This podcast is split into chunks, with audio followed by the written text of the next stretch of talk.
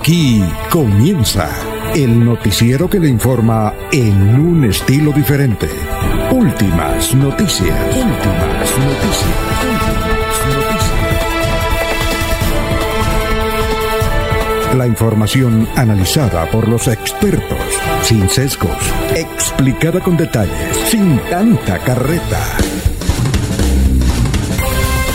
Últimas noticias por Radio Melodía y melodíaradio.co. También por Facebook y YouTube Radio Melodía.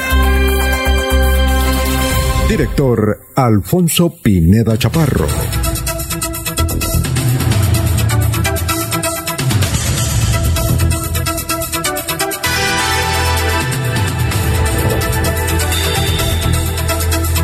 Señoras y señores, todos eh, ustedes muy buenos días. Hoy es miércoles 9 de junio del 2020.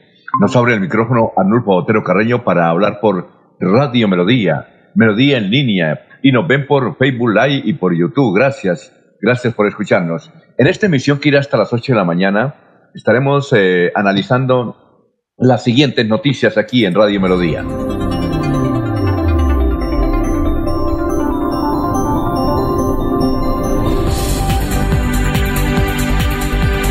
Hablaremos sobre el rescate, podría decirse así, del ejército a cuatro toneladas de tomate en Betulia que se iban a perder.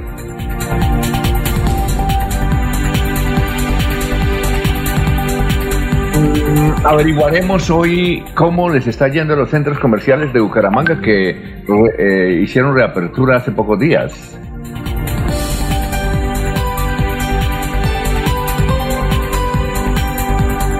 De protestas de trabajadores de petroleras en Sabana de Torres porque no se están aplicando los protocolos de bioseguridad.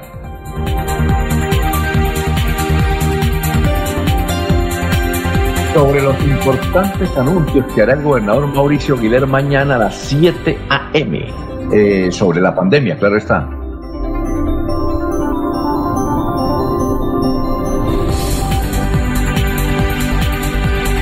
Hablaremos de los vendedores ambulantes eh, en pie de cuesta que se organizaron para pedirle al alcalde que los deje trabajar, que les permita salir al campo abierto.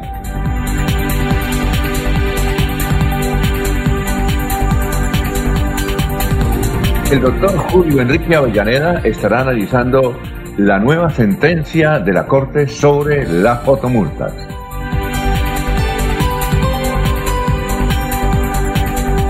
Bienvenidos, son las 5.33 y vamos a saludar a nuestros compañeros aquí en Radio Melodía. Laurencio Gamba está en Últimas Noticias de Radio Melodía 1080 AM. Bueno, hoy es 10 de junio, escúcheme, yo pensé que era 9 de junio. ¿Cómo va a ser el tiempo, no? Hoy es 10 de junio, no 9 de junio. Gracias a Elda, en Florida Blanca. 10 de junio. 10 de junio. Bien, don Laurencio, ¿dónde se encuentra? Alfonso, muy buen día, igual para nuestros oyentes. Hoy estoy de recorrido por Santander, en virtud que por estos días eh, recordemos um, cosas importantes en el departamento de Santander. 55 años era la noticia, la muerte sobre las 7 y 30 pm de Efraín González en Bogotá, Alfonso, y un recorrido por Santander porque en estos días el personal médico y de salud están en primera línea, pero muchos manejamos la doble moral. Los necesitamos, pero que estén lejitos, dicen otras personas. Y hay que ver que carreteras en Santander se requieren con urgencia para que los campesinos saquen sus productos. Santander tiene futuro. Precisamente millonarias inversiones realizó la gobernación en el Hospital Universitario de Santander para atender personal de COVID-19 habitantes del corredor vial troncal del Carare se encuentran aislados por los derrumbes en el sector de Alto Jordán. Los agricultores de Santander continúan laborando la tierra para sacar sus cosechas, pero no tienen incentivos del orden nacional.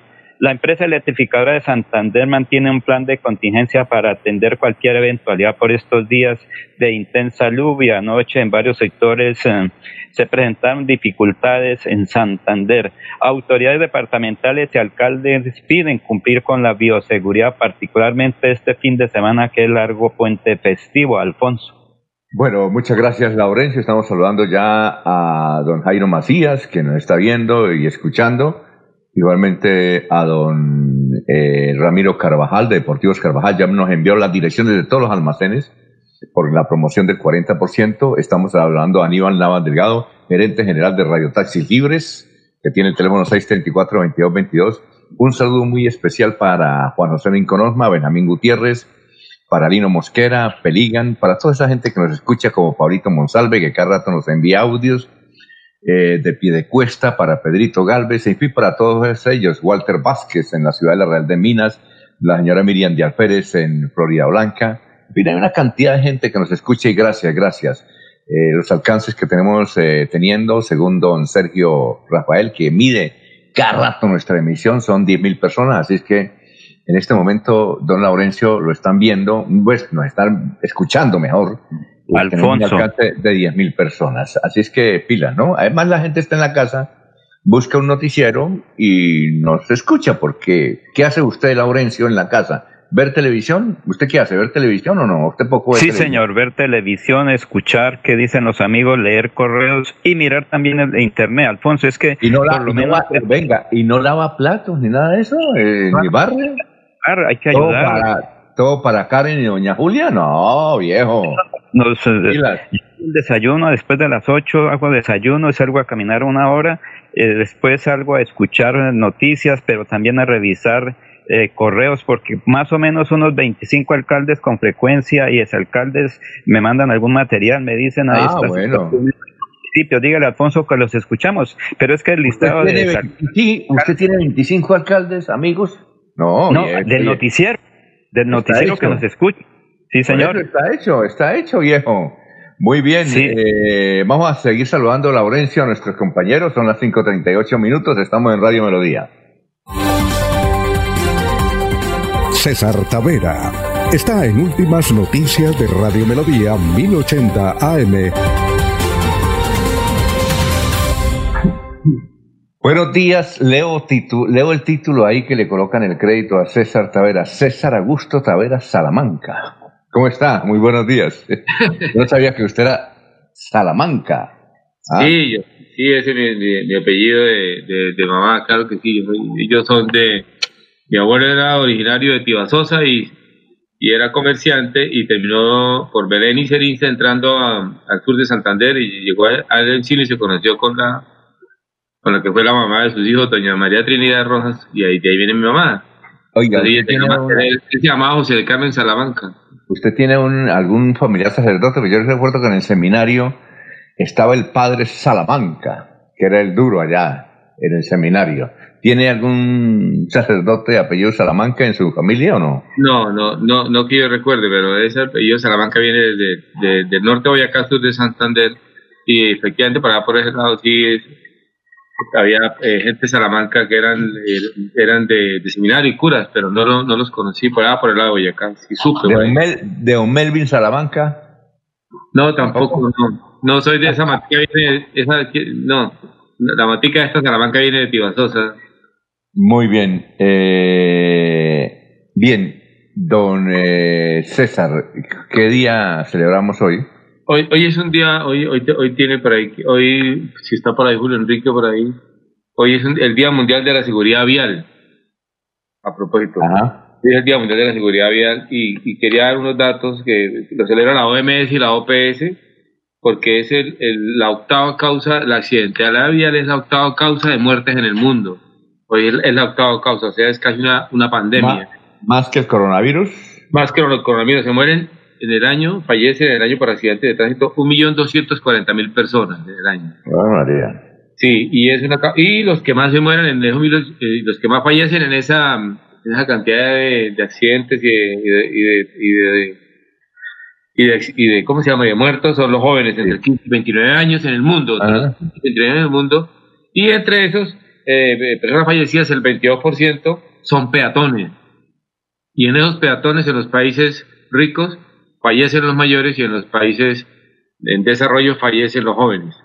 Eh, ah, ahí hay que saberlo. Y yo quería plantear, digamos, decir de vez en cuando, pues, lo voy a decir porque es que conmueve, o sea, mirar esos datos y mirar el tema conmueve de tanta, de tanto fallecido por accidente, por imprudencia.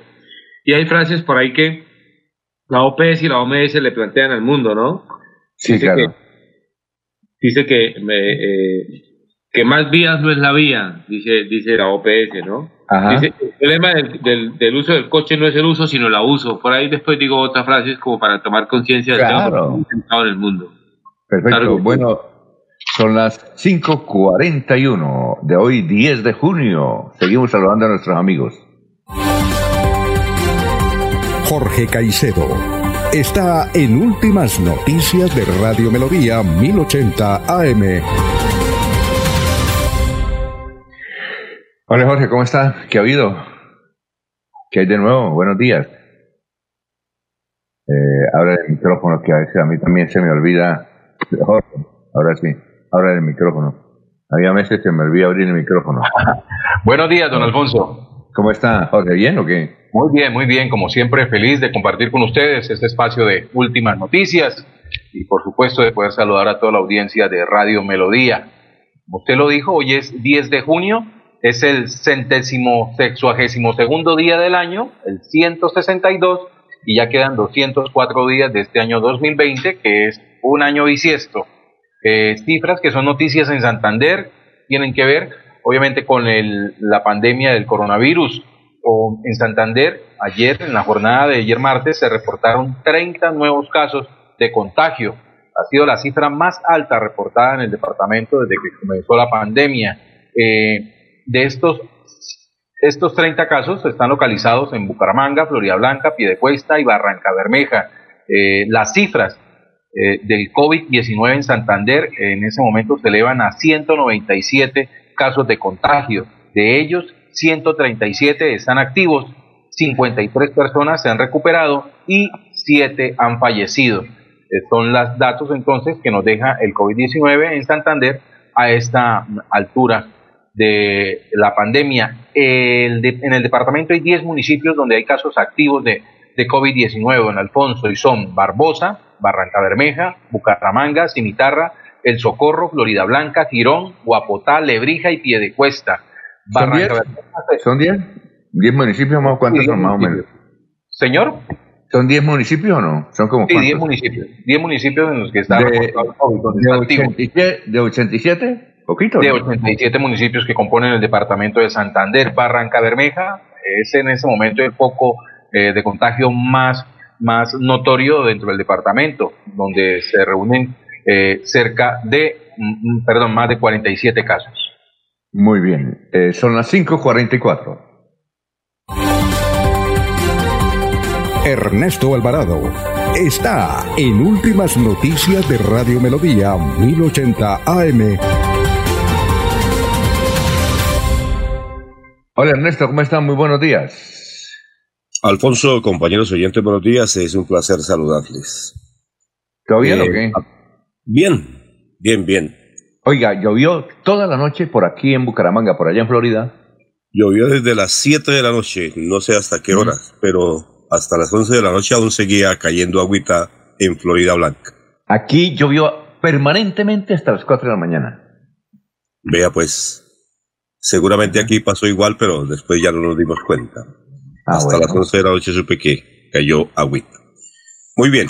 Eh, hay que decir que las eh, autoridades del departamento de Santander se han reunido, eh, el gobernador y los alcaldes del área metropolitana, para mirar las medidas que continuarán con el COVID-19 y lo que se hará en el área metropolitana.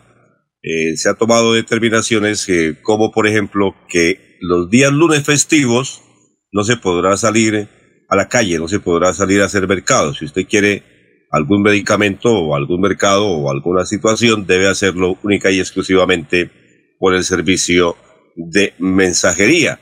Eh, lo demás parece que no va a cambiar absolutamente nada en lo que tiene que ver con las cédulas. Continuará, eso sí, el toque de queda durante los fines de semana y ahora se incluyen los días festivos. Y, eh, hay que decir también que estudiantes de las unidades tecnológicas y de Unipaz piden que la matrícula definitivamente no se cobre, que sea gratuita, como se ha dicho por parte del gobernador del departamento para algunos sectores o para algunos que están en el régimen del subsidio 1 y 2. Dicen algunos que esto debe ser absolutamente para todo. Continúa la incertidumbre de los habitantes del área metropolitana por la inseguridad que se ve todos los días en diferentes sectores, hurtos, robos y amenazas que dicen no paran. Y ayer en su alocución, como era normal, el presidente de los colombianos ha dicho que se va a trabajar intensamente para buscar los responsables de quienes son eh, los que atentaron o eh, amenazaron al médico Julián Huelvas, que hay que seguir protegiendo a nuestros amigos trabajadores de la salud. Muy bien, son las 5.46. Don Ramiro Carvajal nos envió las direcciones de los almacenes donde ustedes pueden, ha, tenido una excelente eh, aceptación esta promoción. La gente está pidiendo las direcciones precisamente porque quieren aprovechar el 40% de descuento en todas las marcas del calzado con motivo del Día del Padre. Eh, las direcciones son, están en el Centro Comercial Cacique, piso segundo, Centro Comercial La Isla, piso primero, en cabecera, carrera 35, número 51, eh, con carrera 51, carrera 35A con, con calle 51, en la carrera en la calle 36 con carrera 26, en Cañaveral frente al centro comercial La Florida. Ahí están y pueden aprovechar la promoción que nos eh, dijo don Ramiro Carvajal. Oye, excelente promoción. Esos anuncios que echamos a través de Radio Melodía nos tienen eh, los almacenes llenos de gente comprando. Muy bien, por lo pronto, eh, para el mes papá, cuénteme, cuénteme, gran César. No, es que ahora que usted habla de Partido Carvajal, quiero aprovechar, regalarle 30 segundos, quiero aprovechar la oportunidad para saludar al hermano de Juan José Osma, Juan José, Rincón. Sí, que son amigos. Es que ellos son promotores del deporte eh, popular en Santanita y son del sector de los conozco. Y yo fui rival y amigo de un hermano de él que se llama eh, Fernando Corso Osma, que era goleador de microfútbol. Fue una, una, una persona que escogió en el campeonato aquel de vanguardia liberal mil ciudades. Fernando Corso Osma era el mejor jugador de Santa Anita y llegaron a jugar semifinales y y finales del campeonato de Guerra Liberal, y el hermano Juan José Rincón era el director técnico y el hermano de él, Fernando Corso, que trabajaba en una empresa, en una embotelladora, fue goleador, y es que lo quiero recordar por lo siguiente, porque eh, eh, le mando un saludo especial porque por estos días creo que cumple años, cumple como 50, 59 años por ahí, y 58, y a Fernando Corso es, muy recordado porque en un partido de microfútbol contra ellos tenían un gran equipo, a un equipo por ahí flojito, esos de barrio que hacen el esfuerzo, eh, Fernando le metió 20 goles a un equipo y eso es récord en el campeonato de microfútbol de... Uy, 20 goles, no, es Y quería enviarle un saludo muy especial a está en Barranca, Fernando Corso. Mi amigo jugó conmigo. Fuimos rivales y amigos y quería aprovechar la oportunidad y gracias, director, por es un tema de la, deporte popular, pero de la fraternidad que está por ahí, que merece ser recordado. Bueno, entonces le recordaba que en el mes de Papá Cajazán tiene sorteo el 29 de junio y por cada 50 mil pesos en compras eh, reciba usted una boleta y participa en el sorteo de eh, un televisor LED 50 pulgadas, silla reclinable imperial y dos portátiles. Son las 5.49. Todo lo que buscas está en COP Futuro. Visita nuestra tienda multiactiva y llévate lavadora, nevera, estufa, celular, computador, todo, todo, todo para tu hogar y lo mejor, a crédito, con los mejores precios y marcas. Aprovecha nuestras ofertas y renueva tu hogar. En Financiera como Ultrasan nos preocupamos por ti. Queremos verte de nuevo y compartir contigo millones de experiencias. Por eso, te invitamos a quedarte en casa. Nosotros ponemos a tu disposición la agencia virtual y la app Financiera como Ultrasan para que realices consultas y transferencias desde tu hogar. Mira la inscrita a Se va la noche y llega últimas noticias. Últimas noticias Empezar el día bien informado y con entusiasmo.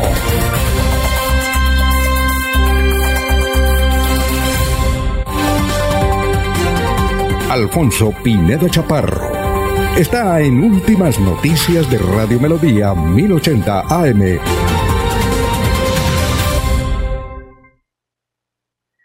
Bueno, ayer un video que nos compartió Jorge ahí por el chat de un agente de policía en eh, el Valle del Cauca, donde fue a hacer un procedimiento policial y él dijo, no, yo no lo hago, esto es inhumano, me retiro de la policía, júzgueme y entregó las armas y dijo, quíteme el uniforme. Bueno, ese video salió por todas las partes, aquí en los noticieros de Colombia, también eh, ayer lo vi en la televisión chilena ese video, donde mm, demuestra que un agente de policía, hay algunos datos, tiene 28 años, hace nueve años está en la policía, ha recibido premios espectaculares, ese agente de policía, pero la curiosidad es esta. Ustedes recuerdan que aquí tuvimos un comandante de la policía que era Manuel Vázquez hasta el año pasado, creo, ¿no, Laurencio? El Manuel Vázquez. Que sí, Manuel Antonio Vázquez eh, es comandante de la policía de Bucaramanga, ahora en Cali, sí, señor. Que, que demostraba y señalaba su humanidad. Inclusive una vez eh, íbamos a entrevistarlo y entonces el asesor dijo, vea, al general Vázquez Nunca lo llame de seis y media a siete porque está en misa. Eso sí, el único que lo puede interrumpir es Dios, me dijo, me dijo el asistente. Dijo, llámelo a las siete para la entrevista. Y realmente cuando uno hablaba con él, la cuestión humanitaria, casi lo hacía llorar a uno. Entonces, la sorpresa es que ayer le hicieron una entrevista a Manuel Vázquez y dijo, no, el policía debía cumplir su orden. Él está hecho para cumplir las órdenes la constitución, lo primero que debe hacer uno es obedecer la constitución colombiana. Las órdenes no se controvierten, las órdenes de nuestros superiores se cumplen y el policía estaba para eso, le metió una vaciada. ¿Quién iba a pensar que ese supuesto humanitario comandante de la policía, que eso sí le gustaba la vitrina, ¿no? no, Laurencio, eso mandaba como cuatro videos. Sí, pero este, Alfonso se soslayaba diciendo que era un hombre caritativo y uno decía, bueno, ahí está la humanidad de la policía, pero ¿cómo va a, prácticamente a meterle una vaciada al señor eh, patrullero que en una actitud de humanidad dijo, no, yo no puedo, me, me considero, me retiro, sé que incumplo normas. Entonces, la curiosidad es esa, don Laurencio, de que el comandante Vázquez, que aquí demostrado humanidad, salió con esa situación, con esa versión. Cuando todo Alfonso, mundo, le hago una pregunta. Todo mundo, es, todo mundo está apoyando. Yo creo que el único que apoya al, policía es el dueño de esos predios que querían en plena pandemia, además de que está prohibido en plena pandemia hacer lo que iban a hacer. Eh, perdónenme la redundancia. Esto, eso está prohibido. Y el único que creo que está apoyando al policía es el dueño del predio, el terrateniente ese allá en el Valle del Cauca. ¿Qué iba a decir, don Laurencio?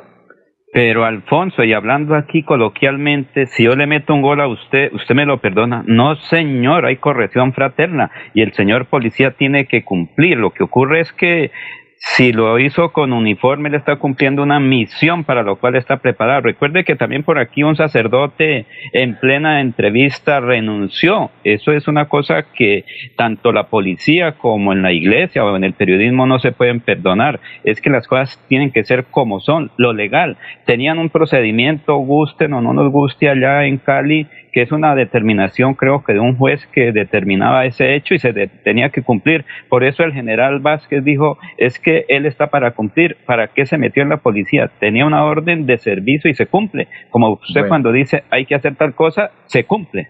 Bueno, don eh, a ver, ¿cuál es su opinión? No, yo, yo pienso que este, esos temas, eh, como esos de, digamos, de los temas emocionales y sentimentales, pero eh, cuando, cuando aparezca Julio Enrique o algún oyente por ahí, pero hay una cosa que llama la objeción de conciencia. Yo no sé si, eh, digamos, en términos legales a propósito, qué pasa ahí, que ese es un derecho, pero quería plantearlo si en esos temas que, que en esa circunstancia y en esa contradicción que entró el joven, esto, todo el mundo tiene la razón. Él tiene la razón humanamente, él tiene la razón fraternalmente, pero tiene la razón también la institución, ¿no? Porque hizo un juramento, etcétera. Todo el mundo tiene la razón ahí, pero, pero, ¿cómo hace? Hay una cosa que se llama el repliegue de la dignidad ¿Cómo hace un ser humano para ir en contra del mismo? Él sintió ahí que iba en contra del mismo y sobre eso no puede pasar. Seguramente va a tener sanciones y perdió el cargo, lo que quieran decir ahí. Pero él sintió fraternidad y sintió que iba contra su dignidad y él ahí contra eso no fue. Y no solamente ha pasado ahí, ha pasado eh, y si bien en la milicia es que las órdenes se cumplen si la milicia se acata, algo así es, en la milicia las órdenes de la autoridad se acata, algo así hay un dicho del sentido común que ellos tienen, que todo eso hace parte de, la, de los códigos, lo sabemos. Pero en todo caso, si él sintió un repliegue de la dignidad, algún derecho le, le acoge, porque además no fue violento, sino dijo no puedo con esto, y si no puedo, no puedo, voy a, voy a saltarme a otro campo de la vida.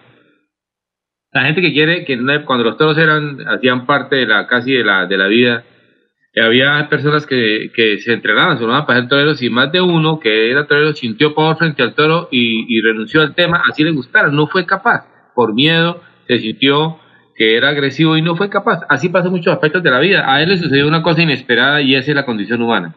Bueno, a ver quién quiere opinar más. Eh, no, eh, a ver, Jorge. Por supuesto, don Alfonso, sí, puede ser que la decisión de la gente en ese momento haya sido de, un acto de, de humanidad, ¿no?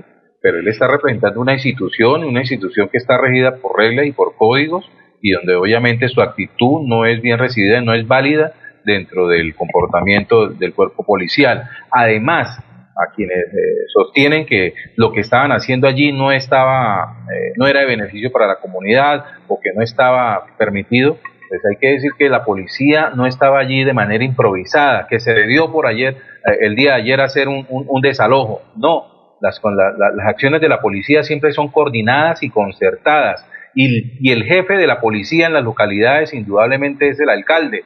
Entonces aquí también hay que ver quién es el alcalde de Cali, si le consultaron que debió ser así, eh, ese procedimiento que iba a realizar la policía de Cali el día de ayer, y si en el momento en que se hicieron eh, las concertaciones para hacer ese procedimiento se tuvo en cuenta las condiciones humanistas del hecho que, que, allí pues alberga en ese lote, que es un lote de invasión donde hay un dueño, un, alguien que es el, dueño pues de esa propiedad y que estaba reclamando quién sabe desde cuándo, creo que desde hace mucho tiempo, el desalojo del mismo, porque creo que el, el, policía se queja de que allí hay unos cultivos o algo, es señal de que ese lote estaba siendo invadido desde hace mucho tiempo. Entonces, Sí, lo curioso, Jorge, es que creo que en esta pandemia eh, no están permitidos los desalojos. no sé.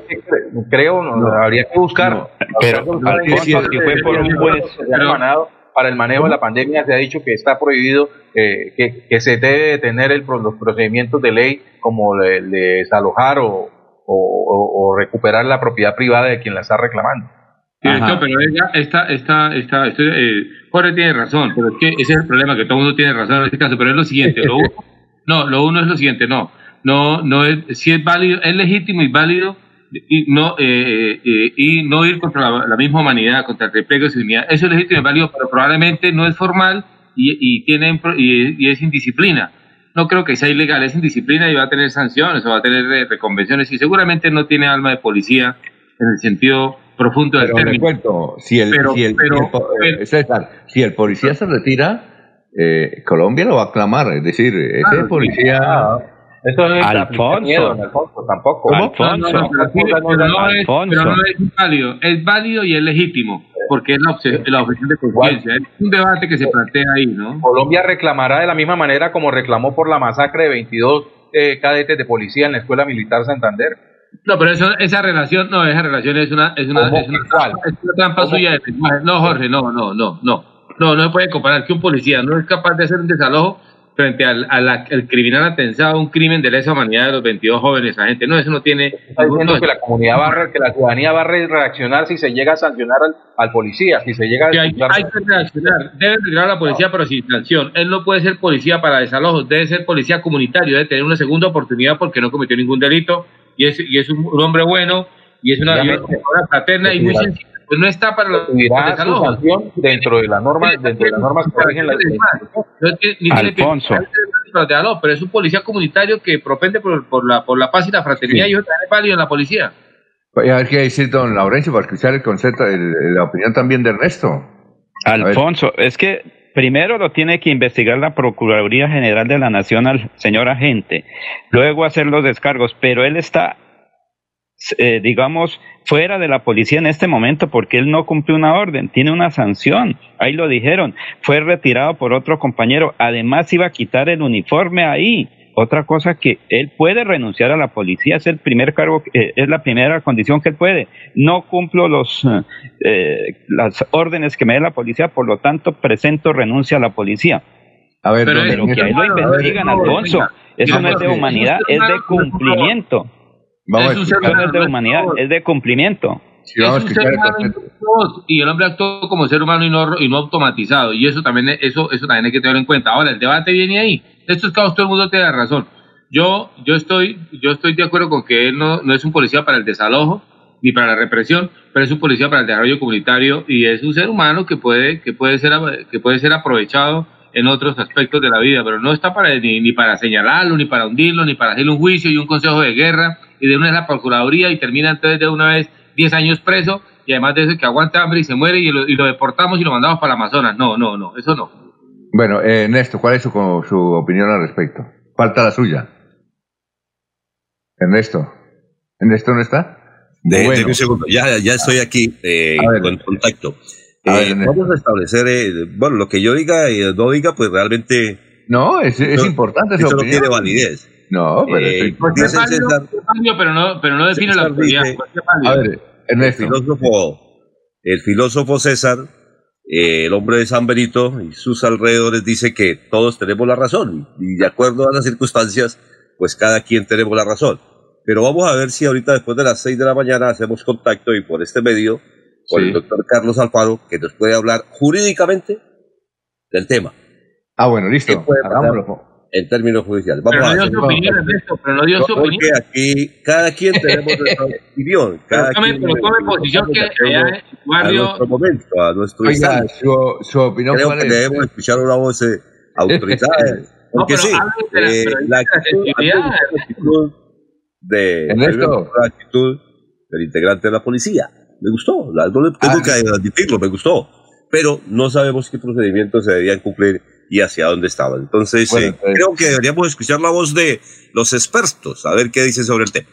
Muy bien, entonces eh, conecte, conecte, a Carlos Alfaro y lo tenemos ahora después de la información nacional. Son las seis de la mañana, tres minutos. Recuerde, Federación de Cacao, Fe de Cacao, les indica que estamos en la semana del cacao chocolate. Ayer hablamos con una representante indicándonos con la doctora Jacqueline cómo son las bondades del cacao al consumirlo.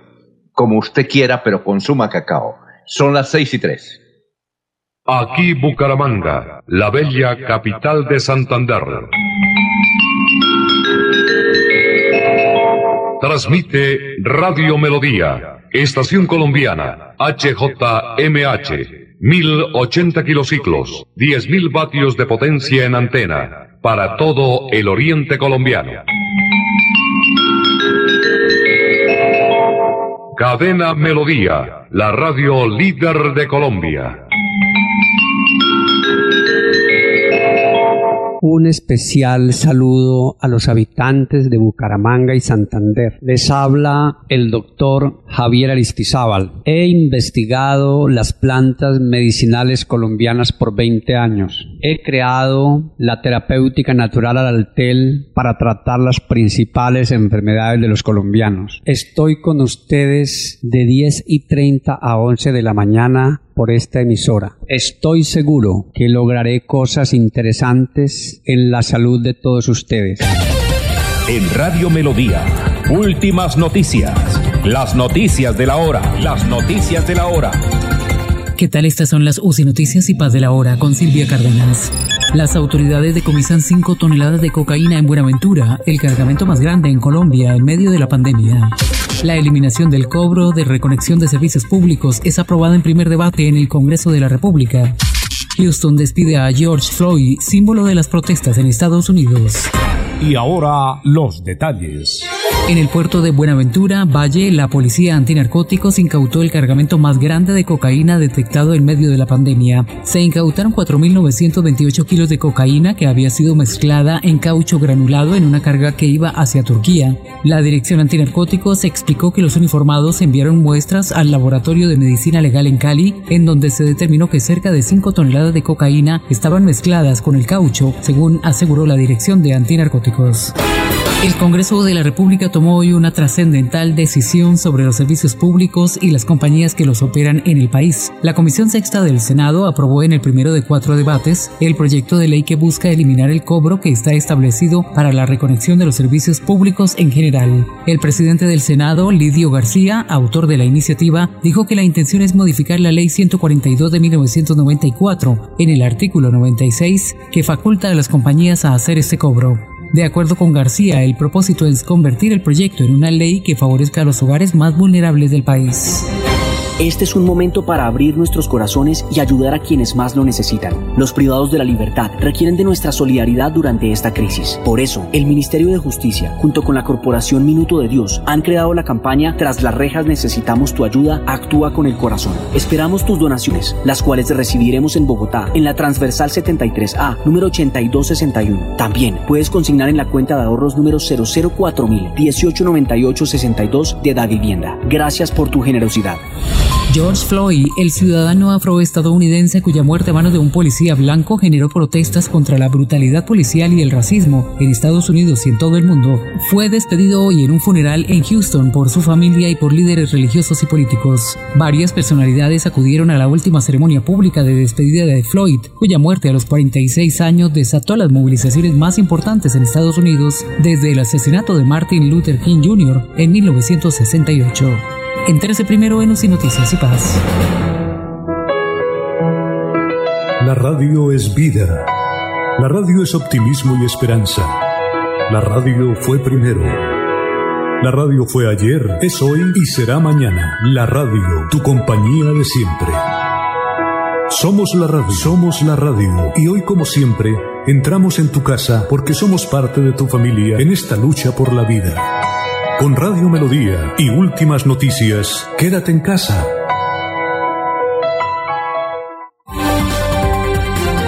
Julio Enrique Avellaneda está en Últimas Noticias de Radio Melodía 1080 AM. Bueno, doctor Julio, le acabo de ver eh, ese vestido, es como el Atlético Bucaramanga, no creo, no creo. Sí, sí o no. Parecido, Alfonso. ¿Qué va a adoptar, Julio? Tiene una trayectoria muy parecida a la, a la de la selección Brasil. ah, ya, ya, ya, ya, ya, ya. ¿Qué va a adoptar, Julio? ¿Qué más? ¿Qué hay de nuevo? No, Alfonso, muy bien. Eh, permítame saludarlo, saludar a los compañeros de la, de la red y, por supuesto, a toda la amable audiencia de la potente Radio Melodía. Lo pongo en contexto, doctor, mientras usted Sí, del tema. Es que no sé si usted vio eh, un video de un agente de policía en el Valle que se negó a cumplir una orden de desalojo. ¿Sí la vio o no? Sí, la vi, Alfonso. Bueno, estamos aquí en una discusión. Yo lo único que aporté fue lo siguiente, que aquí había un comandante de la policía, que era el general Vázquez, que era un tipo que demostraba supremamente humanidad. Una vez le hicimos una entrevista en el canal Troy y casi nos hace llorar. Entonces yo al final le dije, le dije, oiga, general Vázquez, usted se equivocó, usted debe hacer debió estar en el seminario. Esa bondad que tiene usted, yo no la había conocido. Y resulta que ayer le hicieron una entrevista al general Vázquez y dijo, no, ese policía hay que sancionarlo, él tenía que cumplir, porque aquí estamos para cumplir, no para interpretar. Eh, su opinión al respecto, hemos escuchado varias opiniones, eh, César ha sido eh, un poco humanitario, Jorge ha sido un poco radical, dice que uno debe cumplir las, las órdenes, eh, Laurencio también dice que uno, si es policía, debe cumplir las órdenes. Eh, Ernesto ha dicho que le gustó la actuación del policía, pero no, no, no dijo más. Por aquí, Orlando Beltrán, que nos está escuchando, nos envió eh, lo siguiente. Dice, dice, este patrullero merece ser reconocido como lo mejor que puede haber en la Policía Nacional de Colombia. Ángel Zúñiga que no se nos olvide su gesto de desobediencia, salido de lo mejor de su corazón. Ahora seguramente lo van a castigar por no haber obedecido. lo van a castigar por ser humano de verdad. ¿Cuál es su opinión, doctor Julio Enrique? Alfonso, yo creo que el tema eh, amerita dos escenarios de, análisis, ¿no? El primero, digamos, un tanto en el plano, si se quiere, filosófico, jurídico. Colombia. Ángel Zúñiga, que no se nos olvide su gesto. Diga, doctor Julio. Sí, Seguramente se está conectando don Carlos, sí, cuente. Tengo la impresión que aquí se revive un tanto el, el, permanente debate que se ha sostenido al interior de las corrientes jurídicas, particularmente de lo que llamamos el naturalismo y el positivismo. El El naturalismo sostiene que la ley para que sea eficaz y para que pueda ser eh, acatada debe ser justa. El positivismo sostiene, digámoslo así esquemáticamente, un tanto lo contrario. La ley no debe tener cargas morales de ninguna índole y debe cumplirse, entendiendo en este caso ley como la decisión judicial que ordenó el desalojo. Entonces aquí se revive ese, ese debate. Nuevamente entra al escenario de las discusiones esa permanente polémica al interior del derecho. ¿Cuándo debe cumplirse la ley? Cuando tiene una carga injusta, ¿es derecho acatar o someterse a la ley? ¿O vuelvo y repito, en el marco eh, filosófico positivista, no importa, la ley es la ley, lo que hace eficaz la ley es la manera como se haga la ley, un tanto en términos de, ese jurista que llamamos Has Else. Entonces se revive esa, esa gran discusión. La otra, el otro escenario en el que creo que hay que ver el debate es en, en en el plano nominal y real de la sociedad colombiana. ¿Para qué está realmente hecha la policía? El, patrullero decía, nosotros estamos para garantizar el derecho, eh, los derechos de los ciudadanos, para auxiliar a los ciudadanos, no para atropellarlos. Entonces, eh, aquí aparece la institución, sí, cumpliendo una orden judicial que en tanto es orden judicial, diríamos en principio hay que, hay que cumplirla, pero por supuesto, tiene que analizarse con mucho más fondo realmente eh, en el contexto particular, preciso en que los hechos acontecen, realmente cuál era el, papel de la policía, porque es muy cruda la escena en donde se ve al terrateniente allá con el tractor ordenando el desalojo de la casa campesina, sonriente, satisfecho, y el cuadro dramático de un sinnúmero de personas, de unas familias que se ven pues eh, desposeídas de todo por, por la fuerza de una decisión judicial que tampoco sabemos finalmente cómo, cómo se obtuvo. Presumimos que es una decisión en, en derecho.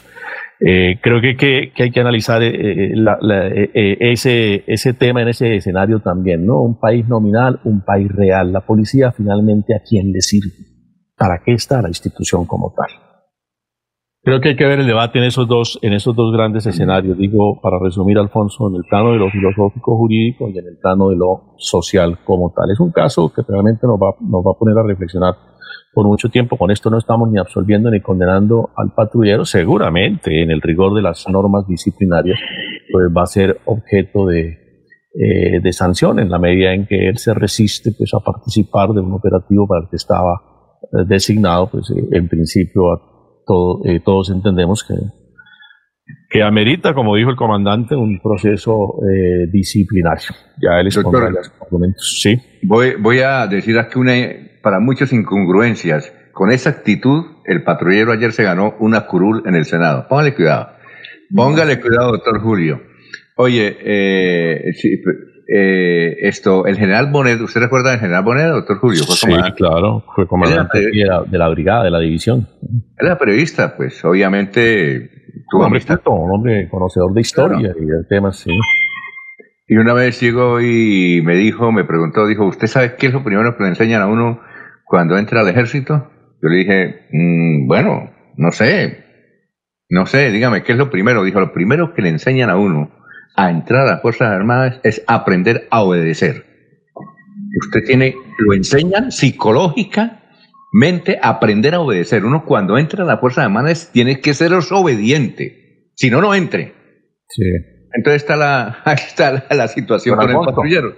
Sí, Jorge. Don Alfonso, hay una tercera situación que, de las que describe el doctor Avellaneda y creo que, no ha sido tenida en cuenta, y es la la del punto de vista del dueño del terreno dueño, el, dueño de, una propiedad, la cual, no, aunque no tenemos los datos, pudo haber sido invadida por aquellos famosos grupos de, de, personas organizadas dedicadas a invadir terrenos privados, lotearlos y después venderlos al mejor postor. Esos grupos que, conocen como, que se conocen como tierreros.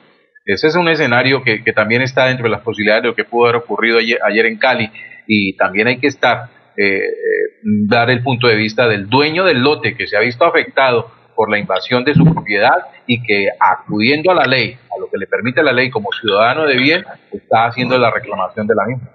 Sí, claro. Bueno, vamos a una pausita y seguimos, ¿no? Mientras aparece el doctor Alfaro, vamos a dar unas noticias que tenemos acá. Son las 6 de la mañana, 15 minutos. Estamos en Radio Melodía. Recuerden, recuerden ustedes que Catán le tiene eh, para el Día del Papá una extraordinaria promoción. Eh, por cada 50 mil pesos en compras, recibe una boleta y participa en el sorteo de un televisor LED 50 pulgadas, silla reclinable imperial y dos portátiles. No se les olvide Deportivos Carvajal. Ya íbamos a conocer, más adelante vamos a conocer las direcciones de los almacenes Deportivos Carvajal, que tiene el 40% de descuento. Hay mucha gente que ha ido ya.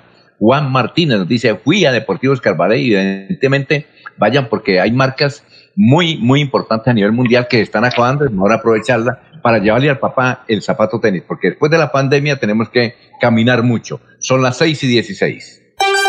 ¿Sin plata para tu SOAT? Ven a Cofuturo y renuevas ya tu SOAT para carro o moto sin tanto trámite. Visítanos en la calle 48, número 3333 y viaja seguro gracias a Cofuturo, tienda multiactiva que lo tiene todo. Cofuturo, creemos en ti. Se vende Kia Sportage 4x2 automática, full equipo, motor 2000 centímetros, 7000 kilómetros, modelo 2020, color blanco, único dueño, papeles listos para traspaso, placas de Girón, informes 308 94 0709, 308 94 0709. Nuestra pasión nos impulsa a velar por los sueños y un mejor vivir apasiona el progreso, el ahorro y dar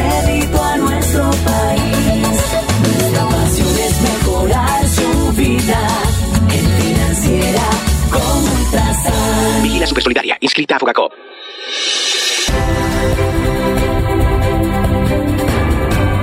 Información y análisis. Es el estilo de Últimas Noticias por Radio Melodía 1080 AM.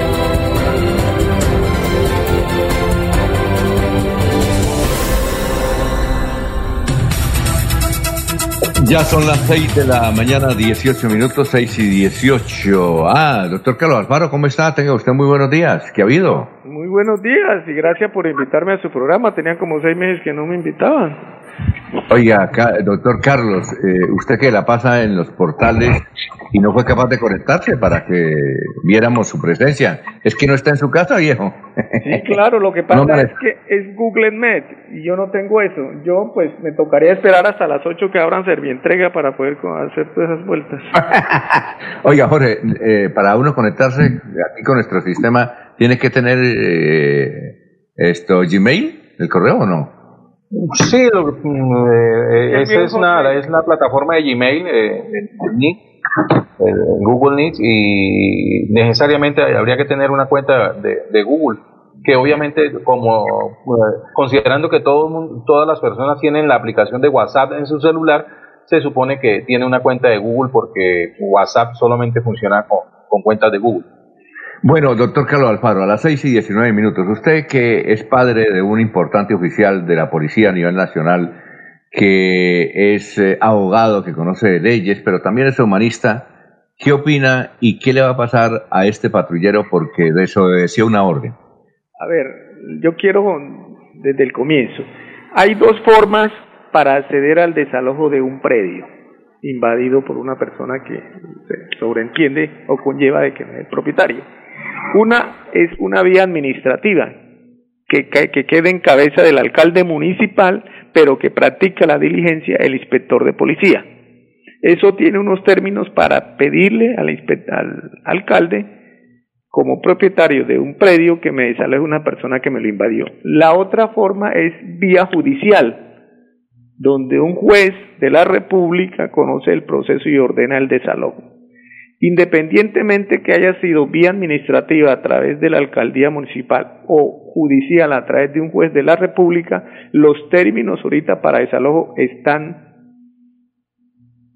están suspendidos, es decir, esa diligencia no se podía practicar. La otra situación es la siguiente. La policía es operativa, cuando una, la policía va a hacer un desalojo es porque tiene una orden, ya sea administrativa en cabeza del alcalde a través del inspector o de un juez de la República. Aquí a quien deben investigar si era administrativa es el señor alcalde, ¿por qué dio esa orden a sabienda que los términos estaban suspendidos? Suspendido, no que no se vaya a hacer el desalojo, se suspenden por lo del COVID-19. ¿Qué le va a pasar al pobre patrullero? Lo van a investigar disciplinariamente a través de la Oficina de Talento Humano. El mayor, pues, no creo que no le inicien ningún proceso, dado que él simplemente tendría que cumplir lo que se llama la cadena o línea de mando. Él tenía que, que cumplir ese. Y además, Alfonso, queridos oyentes, el primer policía dentro de los municipios es el señor alcalde. Bueno, ese, eh, eso es lo que va lo que va a ocurrir, ¿no, doctor Carlos? Sí, señor. Bien. Bueno, eh, muchas gracias, jefe, muy amable. Alfonso, una cosita, en ese orden de aquí, si la orden, si la orden de dio la alcaldía, al que tienen que investigar disciplinariamente es al que está en cabeza el señor alcalde. ¿Y al policía en la policía? En la policía, a través, de la, a través de la oficina de talento humano. muy bien. Muy amable, doctor Carlos. Y, y éxitos, ¿no? Gracias, señor. Muy amable. Bueno, vamos con noticias, Ernesto. Son las 6 y 22. Estamos en Radio Melodía. El presidente de la República, el doctor Alfaro, no tiene problema. Si él necesita servientrega, eh, a la una de la mañana se la abre. por todo el territorio sus asuntos, no hay inconveniente. Tranquilo, Alfaro. El presidente de la República ayer, eh, eh, pues también manifestando el tema de los médicos, en el que muchas partes del país están renunciando y en el que aquí hemos denunciado y en todas partes se ha dicho que les amenazan, que les dicen cosas, que no los dejan llegar. Algunos médicos y enfermeros aplauden, pero a otros realmente les tratan muy mal. Ha dicho el presidente que se irá hasta las últimas consecuencias y se buscará a los responsables. Esto dijo en la locución del día inmediatamente anterior el presidente Iván Duque. También quiero hoy comentarles a ustedes lo siguiente. Tuve la ocasión de hablar hoy por teléfono con el doctor Vuelvas, un joven médico que en las últimas horas recibió amenazas en la ciudad de Barranquilla. No solamente le llamamos a expresar nuestra solidaridad y nuestro apoyo y brindarle también una reacción por parte de las autoridades, sino que también quiero decir que amenazar a quienes están protegiendo vidas, a los profesionales de la salud, por cumplir con su deber, es ruin, es miserable y merece además un castigo ejemplar por parte de la justicia. Por eso hemos habilitado todos los protocolos para poder dar rápidamente con los autores intelectuales y materiales de esa amenaza, para que tengamos claro que aquí habrá tolerancia cero con ese tipo de manifestaciones criminales. Sabemos que esto ha ocurrido en varias ciudades del país con varios profesionales. Y ese tiene que ser un mensaje al unísono de rechazo colectivo, de sanción social, pero también de sanción efectiva por parte de las autoridades. No permitiremos que este tipo de conductas ocurran en nuestro país, mucho más cuando los profesionales de la salud están dándolo todo por proteger a nuestros ciudadanos. Muy bien. Muy bien, don Ernesto. Alfonso. Entonces, sí, cuénteme, doctor Julio. Este episodio de las amenazas al médico de, de Barranquilla, eh, el presidente Duque se, se, queda corto al tratar de ruir y despreciables a quienes profieren este tipo de amenazas. Aquí recuerdo al expresidente Darío Echandía cuando en alguna ocasión dijo que este era un país de cafres y creo que quienes hacen ese tipo de actos realmente encuadran perfectamente dentro de la expresión de cafre. Sí, claro. Muy bien, vamos con más noticias, Jorge, son las 6 y 25. Don Alfonso, durante varias horas, unas 200 personas del norte de Bucaramanga que reclamaban ayuda humanitaria decidieron bloquear la vía y no permitir el paso de automotores sobre el carreteable que comunica Bucaramanga con Río Negro, a la altura del barrio Claveriano. Señalan las comunidades que tienen tres meses de estar encerrados y no les dejan trabajar, pero tampoco les brindan ayuda humanitaria. Indicaron que les entregaron un mercado que solo duró una semana y que sus hijos están aguantando hambre. Expresan que tampoco tienen el pago de los servicios y que no los dejan laborar. Durante aproximadamente dos horas estuvo bloqueada la vía que contó que con la participación oportuna de las autoridades locales, pues se logró restablecer la movilidad por el sector. Eh, Laurencio, son las 6 y 25. Alfonso, Alfonso, es que el departamento de Santander ha hecho millonarias inversiones. Camas COVID, hospitales de Santander US, hospital universitario. Ayer el gobernador de Santander, Mauricio Aguilar, se reunió con el gerente del hospital, el doctor uh, Niño, con el propósito de revisar cómo está Santander y particularmente el hospital universitario de Santander frente a la ocupación. Allí hubo unas millonarias inversiones para atención en camas COVID. Precisamente aquí este informe que nos suministró la Oficina de Prensa y Comunicaciones de la Gobernación de Santander. Hospital Universitario de Santander en poder habilitar más camas para los pacientes COVID alrededor de los 354 metros cuadrados donde se habilitan las primeras 28 camas de cuidado intermedio. Son más de 6 mil millones de pesos que se han invertido en cuanto a dotación de equipos, infraestructura hospitalaria y sobre todo que eh, se aprovecha unas áreas que estaban en desuso y que hoy se, se restauraron Estamos en una etapa de reactivación económica en todo nuestro departamento. Han incrementado los casos debido a que no hemos tenido los verdaderos hábitos de prevención, el uso del tapabocas, el lavado de manos, el gel antibacterial, o sea, de pronto en algunas partes no se ha cumplido con los ciertos protocolos. Entonces, hoy tenemos alrededor de los 160 casos positivos, una cifra que sin duda pues es aliciente frente a la situación que vive el país, porque hemos tenido una estrategia también de contención y eso nos permite de cierta manera tener tranquilidad, pero sin llegar a confiarnos, no podemos bajar la guardia. El llamado es a mantener esa cultura ciudadana y los elementos de protección para, para evitar que haya más contagios de COVID-19. ¿Y qué dice el gerente del Hospital Universitario de Santander, Julián Niño? Mire, básicamente cómo hemos diseñado esta expansión. Como no todos los pacientes van a llegar al tiempo, la idea es ir ocupando camas y a medida que vayamos ocupando vamos ayudando los espacios. ¿Qué hicimos con esta primera 28 camas? Pues dejarlas vestidas. El tercer piso queda la infraestructura totalmente garantizada. No se había visto en el universitario porque en esa parte donde está el, el grupo de enfermería van a tener una panorámica completa de los pacientes que van a estar en esta zona sin arriesgarse permanentemente a estar expuestos.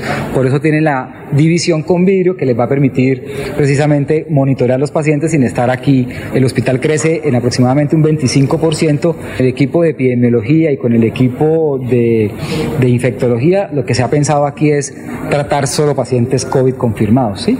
evitando que eh, tengamos cruce de pacientes no COVID con COVID en la torre hospitalaria.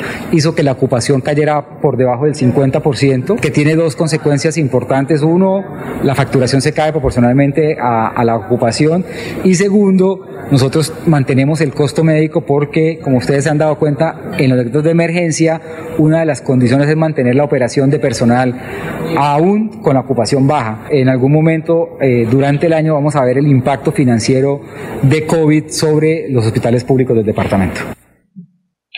El gobernador de Santander, Mauricio Aguilar Hurtado, y el gerente del Hospital de Santander, Julián Niño. Bueno, perfecto. Eh, nos eh, entrega más información. Ayer la televisión del Valle del Cauca, en un noticiero, sacaron la hoja de vida del patrullero Zúñiga, que no cumplió la orden, y hablaron cosas muy buenas. Pero aquí nos envían otra hoja de vida que tiene que no se, se vio.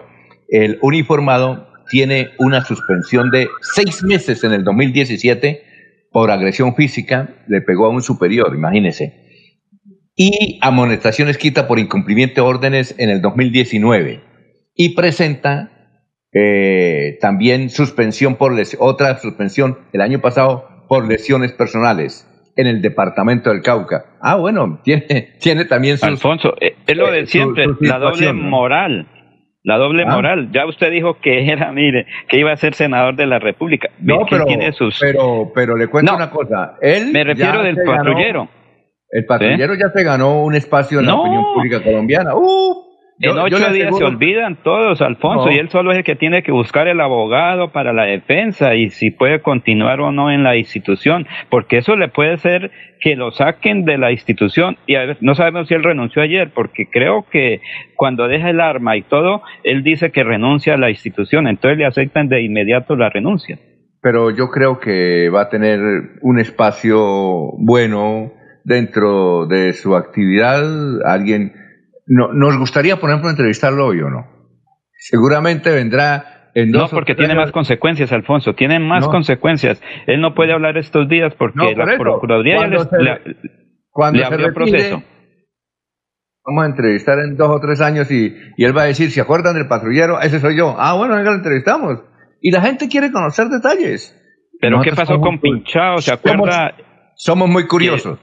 Sí, pero Alfonso, es una noticia de hoy y mañana. Aquí en tres días nos olvidamos de todo. Lo mismo que ocurre con el médico allá de Cartagena o Barranquilla, amenazado, pero mañana se nos olvida toda esa situación, pero sí necesitamos a los médicos, necesitamos al, perda- al personal de salud pública porque no nos vaya a contaminar el COVID-19.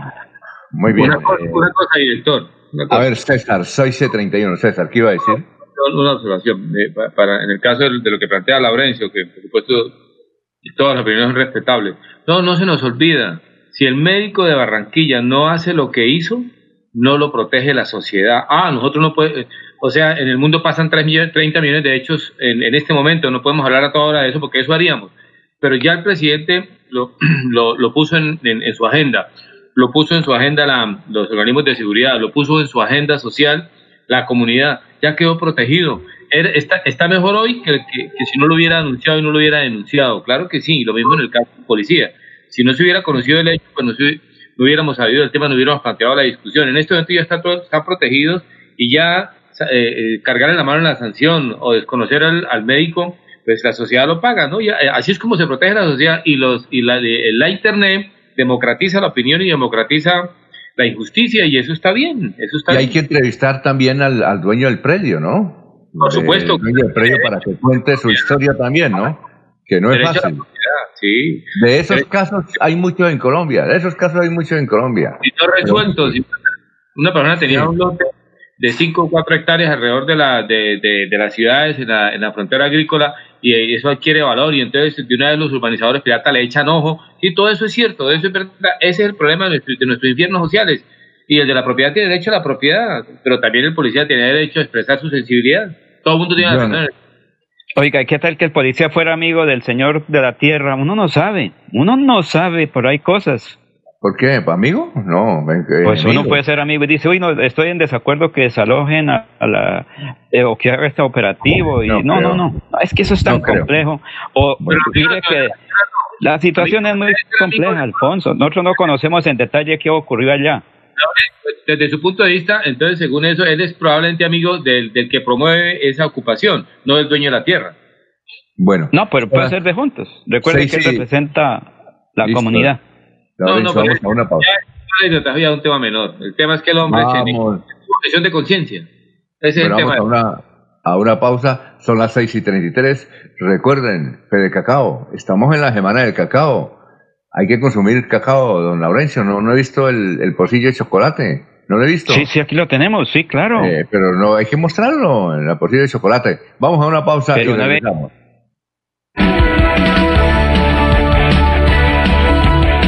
Melodía es la radio que lo tiene todo. Noticias. Deportes. Música. Variedades.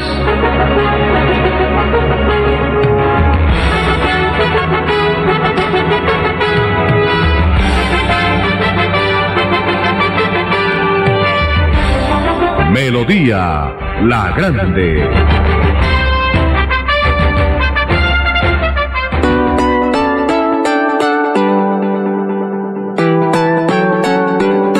Melodía, Melodía, Radio Sin Fronteras. Escúchenos en cualquier lugar del mundo. Melodíaenlínea.com es nuestra página web. Melodíaenlínea.com. Señal para todo el mundo. Señal Radio sin límites. Radio sin fronteras. Radio Melodía, la que manda en sintonía.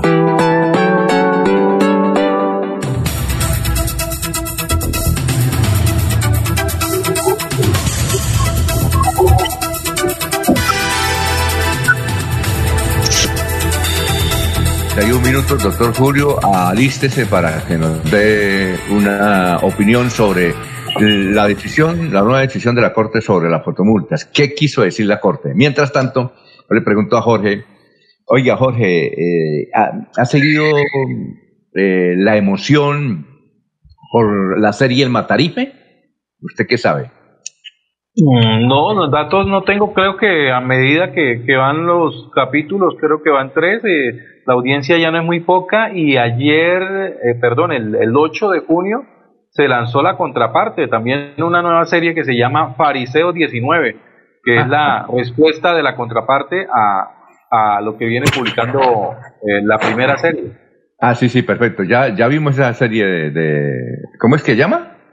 Fariseo 19. También por WhatsApp, ¿no? ¿Lo mismo? Sí, señor. Sí, capítulos de seis minutos, emisiones de seis minutos que, arrancaron. Arrancó describiendo un caso de Bogotá, un atentado con ciclobomba que se hizo allí en la capital de la República, cobró cuatro víctimas, entre ellos una niña de cinco años, y que fue coordinado por, por un grupo de milicianos que hoy están vinculados al Congreso como UTL. Bueno, le preguntamos... Una, opinión directa Sí, ah, eh, es que le voy a comentar esto, César.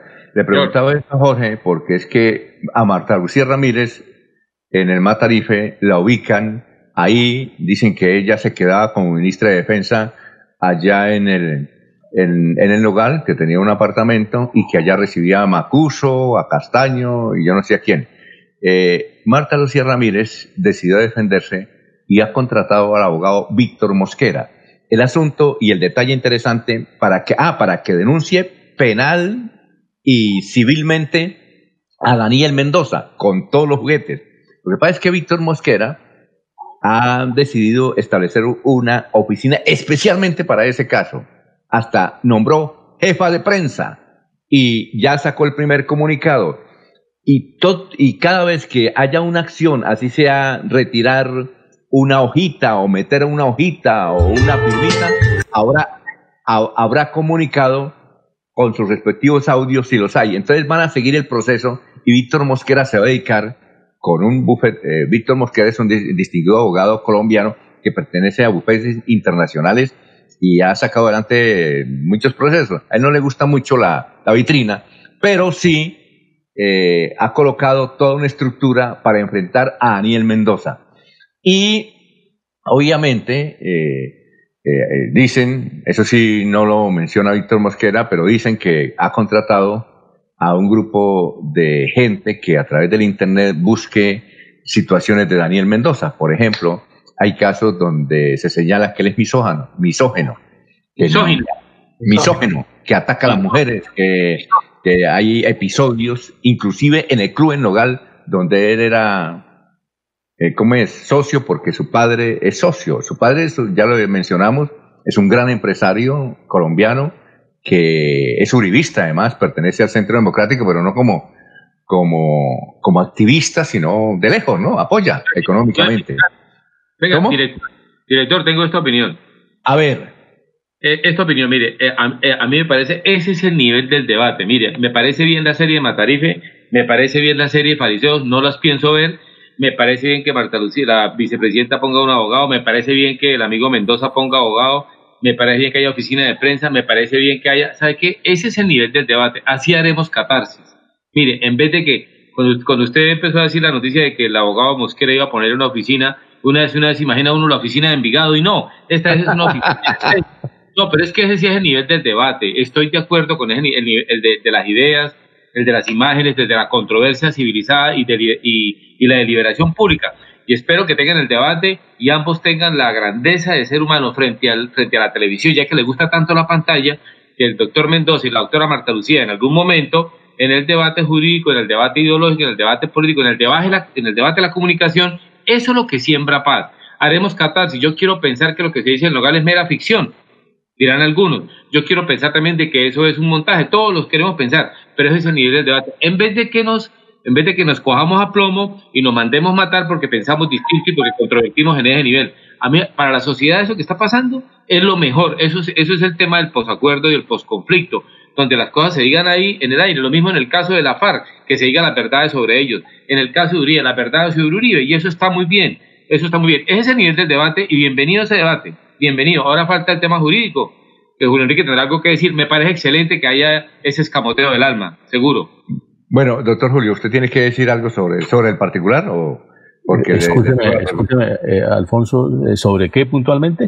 Ah, no, eh, es sobre el caso de que eh, la serie Matarife y, y la serie Fariseos. Fariseos, una es de Fariseos, Fariseos es de de, ah, de los que apoyan a, a Álvaro. De la izquierda, de la derecha a derecha. Y, Matarife. Derecha, derecha. A mí me y parece. Matarife, y Matarife es de los que no de quieren Álvaro izquierda. Uribe. Álvaro Entonces yo Uribe. decía, Izquierda. yo decía, Julio Enrique, yo decía que ese es el nivel del debate en la comunicación, en los estrados judiciales, en la cultura, en el arte, en vez de cuando dijo el director Alfonso Pineda, dijo, y entonces el doctor Mosquera va a montar una oficina de prensa. Cuando él dijo oficina, yo me imaginé la oficina de Envigado. No, una oficina de prensa. y eso me parece bien, de verdad. Eso me parece bien, perfecto. Ese es el debate. Y la sociedad tomará partido, no le parecerá, estará en contra, estará de acuerdo, nos daremos, se darán ahí por las redes, eh, por los medios de prensa, cantidades de, van a haber cantidades de editoriales. Esa es la catarsis que esta sociedad necesita. No solamente decir la verdad, sino expresar la sensibilidad y hacer el, el acuerdo y el pacto de que eso no vuelva a pasar y que los responsables paguen y, y, la, y la sociedad sigue adelante y se subsana el alma. Es que si, si seguimos ahí con nosotros, y me parece muy bien la actitud de Uribe, Matarife, fariseos, Uribe se defiende, el otro se defiende, que no pase de ahí, que no pase de ahí. Además, algo no sé si usted sabe, César, eh, y oyentes de Radio Melodía, y es que eh, Marta Lucía tiene una oficina de comunicaciones muy buena, eh, de imagen, desde cuando ella era candidata al Senado de la República, que es dirigida por un peruano. Y Me parece excelente. Es excelente. Estos, oiga, esos son mejores que los de Cartagena, ¿no? Que también son buenos, ¿no? Los los de- los de Cartagena son buenos. ¿Ah? Otro, otro en, la, en la violencia bipartidista, los políticos de Bogotá montaban era la chusma y montaban era autodefensas, ahora se montan oficinas de prensa, me parece excelente, me parece excelente, ver. es este el debate, es un civilizado. Bueno, doctor Julio, eh, ¿tiene una al respecto o vamos con lo de Fotomultas? No, es que a mí ese tipo de series eh, que son eh, más bien eh, propagandas ideológicas, porque son eh, producidas, editadas y mostradas con, eh, no, con la idea de mostrar realidades para informar, para ayudar a que se haga conciencia y que contribuya como un elemento esclarecedor del proceso político y si se quiere de violencia que ha vivido Colombia. No, aquí se están mostrando esas series, es como como jugando eh, eh, en un escenario en el, en el que se muestran los acontecimientos según mi conveniencia, según el perfil, según el sesgo. La verdad, creo que eso sí muy poco aporta realmente a- al estudio juicioso de las realidades colombianas y por el contrario, no solamente la deforma, sino que también ayuda a la polarización. Entonces, el que vea Matarife ya lo, lo ubican en, un- en una determinada posición y el que vea la otra serie de igual manera. ¿no? Y yo no veo la una porque entonces eh, le falta la moral de lo que del grupo al que yo pertenezco. Eh, Me parece que estamos llegando realmente a unos extremos en ese sentido. Creo que, se está degradando ese tipo de, de- producciones. Y yo personalmente no las veo, no las pienso ver sinceramente. Creo que hay mucho más textos, mucho más documentos de mayor valor intelectual, de mayor valor moral, de mayor objetividad, más constructivos para conocer realmente el proceso de violencia que ha pensado que, que ha vivido Colombia. Nosotros con improperios, con insultos a los de derecha o a los de izquierda, no llegamos realmente a ninguna solución, nada positivo, nada constructivo. Pero venga, Voy a, voy a tratar de deleitarme más ver- viendo la serie del presidente. que Pero, por, la- eh, la ver, por los, por la los ver. comentarios, por lo, lo voy a ver Alfonso porque los comentarios que he recibido de algunas personas que la han visto desde Chile me, me ha entusiasmado realmente a ver esa serie y la reacción que ya produce en Argentina de la familia Grondona, pues por supuesto, ya ya hace interesante eh, la serie. Además, Oiga, con, un gran, con un gran actor colombiano, ¿no? Oiga, Julio, director, pero es mejor ese debate, ese debate que termina en una caricatura al debate que termina en la promonía. Ese debate Ah, sí. no, desde luego, no, todo lo que, lo todo lo que disipe, todo lo que disipe el, el despertar de las balas y el despertar de las motosierras, pues es, es mucho más constructivo y positivo. Pero damos por entendido que esa fase está perfectamente superada y que ese no es el nivel de la discusión y el nivel de la solución de los conflictos. Oiga, Jorge, e- esa serie no está por Netflix, ¿no? Está ¿Cuál? por Amazon. ¿Presidente? Ah, Sí, es de Netflix. ¿Sí? ¿Es de Netflix? No, pero yo lo he visto anunciado por Amazon. De- ah, de Amazon, es la competencia de Netflix, de Amazon. Amazon. Sí, es la Amazon, competencia, es la nueva plataforma de, de, de producción audiovisuales. ¿Y Amazon. entonces cómo, cómo hace uno para verla? ¿Toca comprar Amazon? O afiliarse o esperar a que llegue a su semáforo de confianza. Pirateiro, No, no, no, en Facebook no. En Facebook no la, no la, no mete. no, debe, debe, de la misma manera como se afilió a Netflix, eh, puede afiliarse a Amazon eh, y adquirir los productos que allí se, que se promueven. Entre ellos, pues esta serie del presidente que comienza a generar muy buenos comentarios de, de- en cuanto a su producción en, en toda Latinoamérica. Bueno, quiere decir otro no, pues, protagonizada ya además por Andrés Parra, por el transformado Andrés Parra, que, que ha bajado casi cerca de 50 kilos de peso, ha bajado, y incluso se sometió a una cirugía de recorte de, de, de piel, de, de- de exceso de, de- de- de piel, y, y hoy está completamente transformado, muy distinto al, pe- a- al Andrés Parra que, que, recorda, que recordamos por su interpretación de Pablo Escobar. ¿Qué iba a decir, doctor Julio, antes de irnos a unos Eh, mensajes? a- Andrés Parra bajó de peso, pero se debe estar llenando de pesos, ¿no, Jorge? Ah, no, Eh, sí. No, ya que estamos cerca al tema del fútbol, Alfonso, eh, como dice el viejo dicho popular, en todas partes se cuecen habas, ¿no? No, no deja uno de sorprenderse que un entrenador de fútbol como el señor Juan Manuel Lilo, que anduvo por Colombia, que fue director técnico sin pena ni gloria de los dos equipos, o de uno de los dos equipos más importantes en Colombia, como son Millonarios y Atlético Nacional, donde pasó totalmente inadvertido, sin logro alguno, que ha sido director técnico de equipos de segunda y tercera categoría en México y por allá en China, se ha convertido en el segundo técnico del equipo más costoso del mundo y si se quiere el equipo históricamente más importante del mundo, acompañando al director técnico más prestigioso y más importante que hay en este momento en el mundo, como es el señor Guardiola. No entiende uno realmente ese tipo de, de decisiones, ¿no? Bueno, aquí don Gerardo me dice que, oiga, Amazon va a quebrar a Netflix. Eh, Netflix vale como 21 mil pesos mensuales, ¿no? Me parece. Y escuchen el valor de Amazon. 6 mil pesos mensuales. Sí, claro. Oiga, no, imagínese. ¿Nos toca comprarla o no? re? ¿6 mil pesos mensuales? No, es atractivo, es atractivo. También. eh, bien. eh, también Ah. hubo, eh, esa semana, don Alfonso, y hablando de plataformas, también hubo el lanzamiento de, de la plataforma de Cine Colombia. Eh, ante el cierre de las salas de cine por la pandemia, eh, ahora los quienes disfrutan del cine, quienes los cinéfilos pueden acceder a las producciones que comercializa Cine Colombia a través de una aplicación eh, pagando precios desde 8 mil pesos por, por producción y tiene 24 horas para disfrutar de la película que... ¿Por que- película 8 mil? Sí, señor. Oiga, pero de todas que le bajen porque si, si Cine Colombia paga, cobra 8 mil por película y Amazon mensualmente con muchas películas cobra 6 mil, oiga, ahí el Cine Colombia tiene que evaluar eso, ¿no? Pues es, grave, es el primer paso de, de parte de la comercializadora nacional en lo que tiene que ver con, con la re- reactivación económica de su actividad. Pues y Sí. ante el cierre de las salas de cine, pues tiene esta primera opción. Pero es Bueno, difícil. Bueno, vamos a unos mensajes luego de Estados Unidos. Eh, eh, me toca terminar una serie, ustedes que son, usted, doctor Julio, que es profesor, muy buena, que es española, que es Merly. No sé si usted la han visto. Merly es una producción española de Barcelona extraordinaria. Para aquellos que son profesores, véanla. Cómo eh, eh, se debe enfocar la educación mundial. Es extraordinaria. Bueno, vamos a una pausita. Son las 6 de la mañana, 49 minutos. Recuerden, en Deportivos Carvajal, el 40%. Y entren, si, si no pueden ir a, la- a las almacenes, que ya vimos las direcciones, entren a la página eh, www.deportivoscarvajal.com. Son las 6 y 49.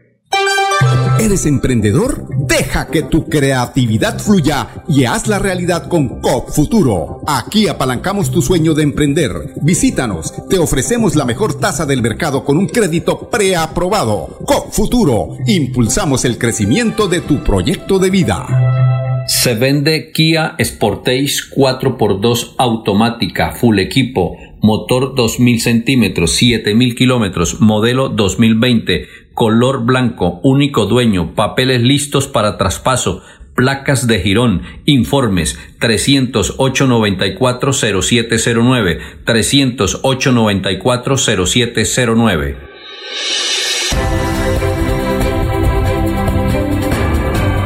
Información y análisis. Es el estilo de Últimas Noticias por Radio Melodía 1080 AM.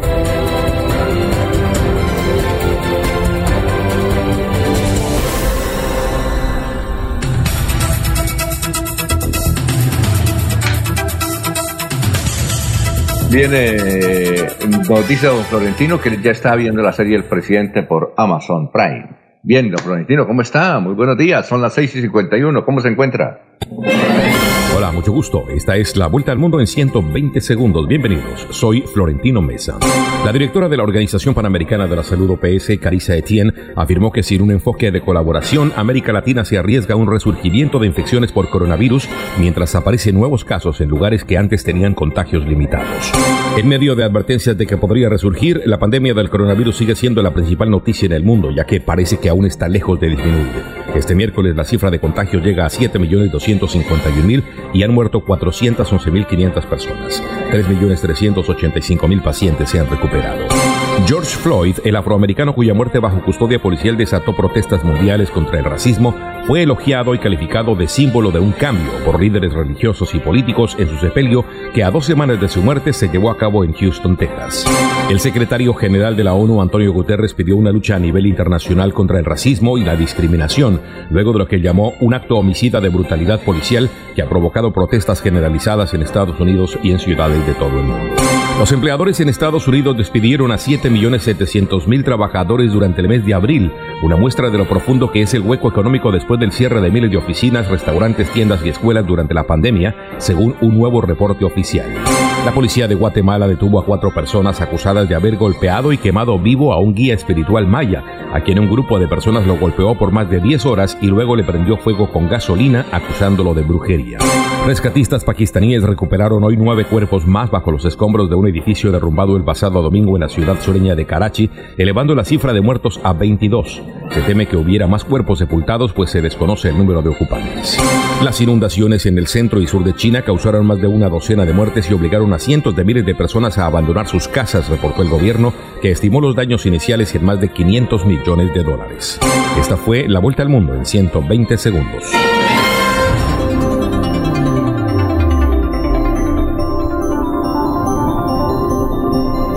En el mundo, en el mundo hay 7 mil millones de personas y ya 7 mil millones y hay 7 millones de contagiados, según este informe que nos eh, acaba de dar Florentino. Y otro dato que da, eh, han sacado, han despedido a 7 millones de personas de empleados en Estados Unidos. Eh, don Ernesto tiene, está ahí, don Ernesto, a ver si tenemos más noticias. Ernesto, o ya se fue Ernesto. Es que no lo veo. Bien. Eh, Jorge, vamos con noticias mientras preparamos al doctor Julio Enrique Avellaneda. Sí, don Alfonso. Juan, José, eh, Juan José Rey, decano de la Facultad de Salud de la Universidad Autónoma de Bucaramanga, indicó que en un año, es decir, para el mes de marzo de 2021, en Santander se estima que unas 40.000 a 60.000 personas resultarían contagiadas con la COVID-19 y muchos de ellos asintomáticos. Expresó que, este, que se está trabajando de la mano con el puesto unificado de mando de las universidades de la región, donde existen ocho salas de profesores de las facultades de salud del departamento que están participando junto con el programa de vigilancia epidemiológica, donde existe un programa de remodelamiento para conocer nuevos datos que permitan predecir hacia dónde se dirige el coronavirus en el departamento de Santander. Actualmente se están replanteando el comportamiento de la pandemia que día a día permite predecir hacia dónde va y se están manejando unos modelos que en un principio los promulgó el Imperial College of London. Eh, y en estos momentos se está tratando de conseguir un modelamiento más concreto que refleja la realidad del país en términos de virus y también la realidad del comportamiento del COVID-19 en el territorio santanderiano. Agregó que Santander sigue siendo el departamento privilegiado en términos de la llegada del coronavirus y además se conoce cómo ha sido la tasa de ataque del virus en la región desde que se conoció el primer caso. Bueno, son las 6 y 55 antes de que venga Laurencio con sus invitados. Eh, vamos a decirle al doctor Julio Enrique que nos explique la sentencia de la Corte que definió en materia de fotomultas. ¿Se acaban o no se acaban? A ver, Alfonso. Eh, creo que la sentencia es muy puntual en cuanto declaró la inexequibilidad, es decir, la no aplicabilidad eh, de, la parte pertinente de la ley en la que se establece la solidaridad entre el dueño del vehículo y el conductor.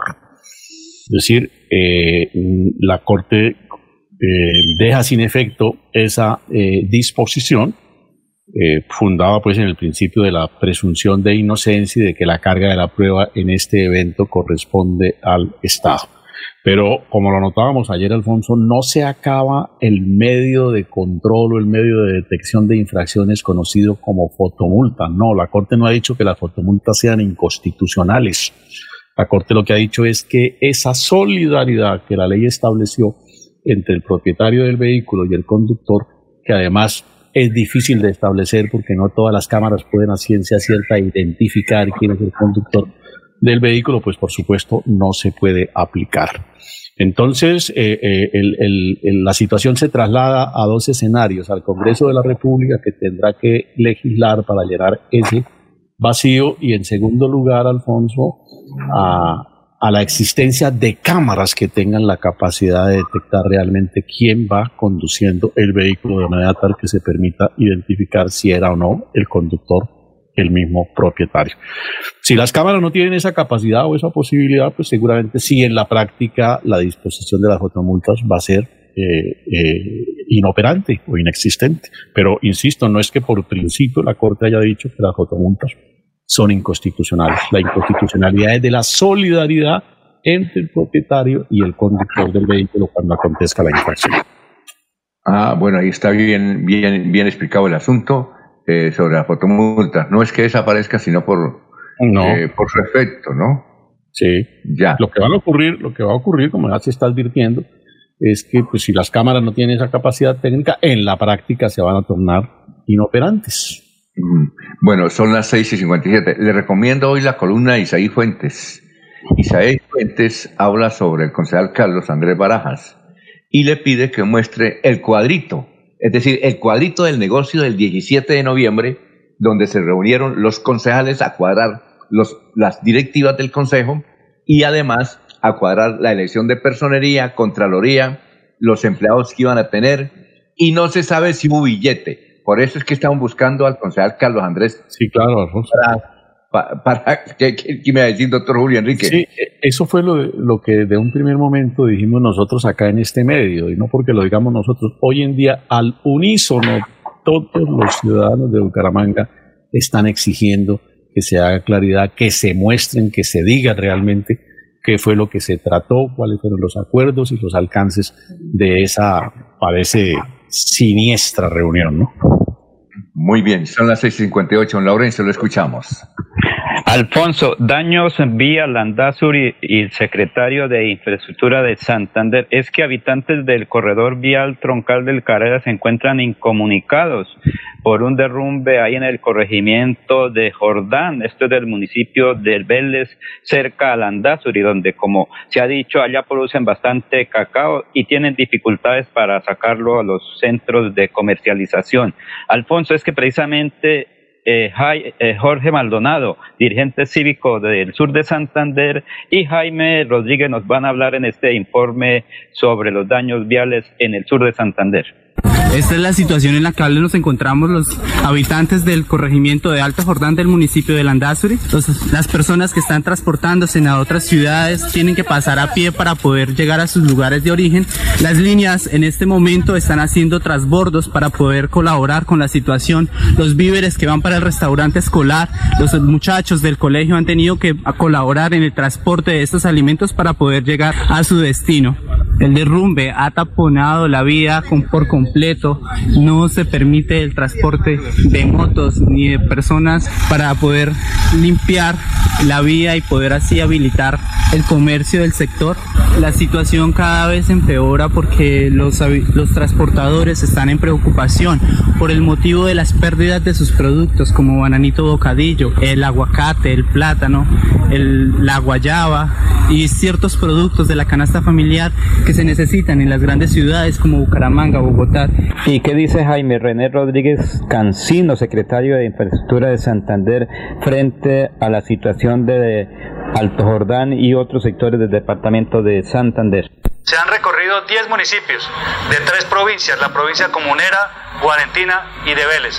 En compañía de los señores alcaldes, en compañía de concejales y la comunidad, hemos evidenciado las diferentes necesidades que las regiones tienen. Obras de infraestructura, obras de equipamiento municipal, obras de mitigación de riesgo y sobre todo las vías terciarias y las vías secundarias que desde el departamento y por instrucción del señor gobernador Mauricio Aguilar serán atendidas en este mismo año. Se invertirán más de 12 mil millones de pesos este año en la recuperación y construcción de nuevas vías terciarias. Se, construirán 12 kilómetros de placahuellas en estos diferentes municipios que hemos visitado. Obras para el progreso, obras que permitirán desarrollo económico para las regiones y que permitirán la conexión y así un mejoramiento en la actividad comercial entre los municipios.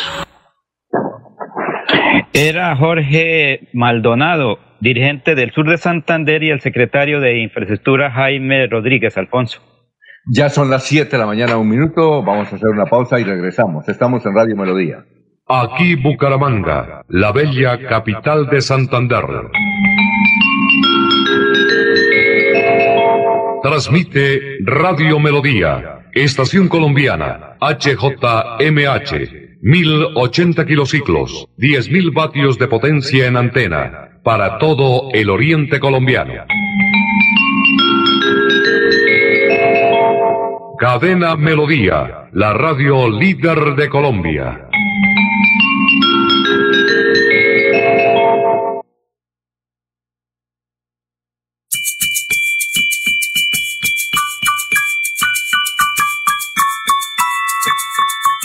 Oye, ¿sabes qué puedes hacer los martes y los jueves? De 3 a 3 y media de la tarde, no te pierdas Batuta al aire, aquí mismo. Un espacio de diversión, entretenimiento y formación musical. Viaja con nosotros. Invita Ministerio de Cultura y la Fundación Nacional Batuta. ¡Te esperamos!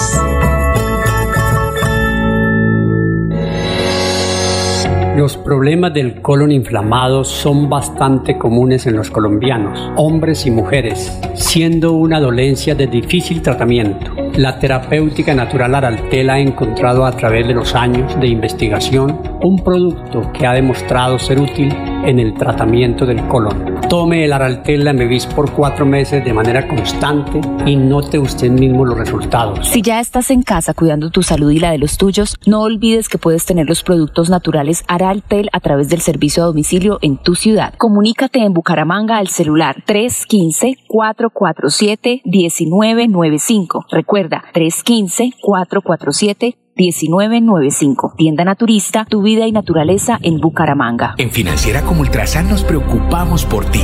Queremos verte de nuevo y compartir contigo millones de experiencias. Por eso, te invitamos a quedarte en casa. Nosotros ponemos a tu disposición la agencia virtual y la app Financiera como Ultrasan para que realices consultas y transferencias desde tu hogar. Mira la responsabilidad inscrita a Focacop. Estas son últimas noticias, las noticias de la hora. Buenos días, soy Florentino Mesa y estas son UCI Noticias y Paz de la Hora. La recuperación de infectados por COVID-19 en Colombia se mantiene al alza, pero de un total de 42.000 infectados han fallecido 1.372. Penalco urge instaurar la contratación por horas y la flexibilización laboral para combatir el desempleo que en abril llegó al 19.8%. Estados Unidos despide a George Floyd en un funeral privado en el que los asistentes clamaron por el cambio para acabar con el racismo. Y ahora los detalles. Las autoridades sanitarias de Colombia confirmaron 1.359 nuevos contagios de COVID-19 en el país y 64 fallecimientos, con lo que el total de afectados asciende a 42.078 y el de los decesos a 1.372. Las recuperaciones mantienen su tendencia al alza, ubicándose en 16.534. Las nuevas cifras del Instituto Nacional de Salud indican que el Departamento del Atlántico registra un total de 7.096 contagios, un poco menos de la mitad de los que tiene Bogotá.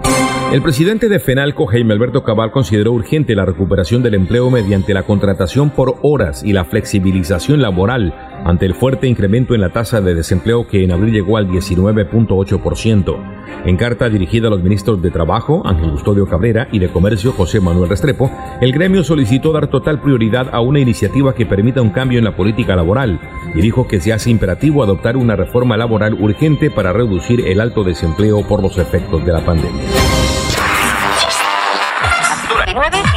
En esta época de crisis sanitaria, la radio está encendida. La radio está encendida.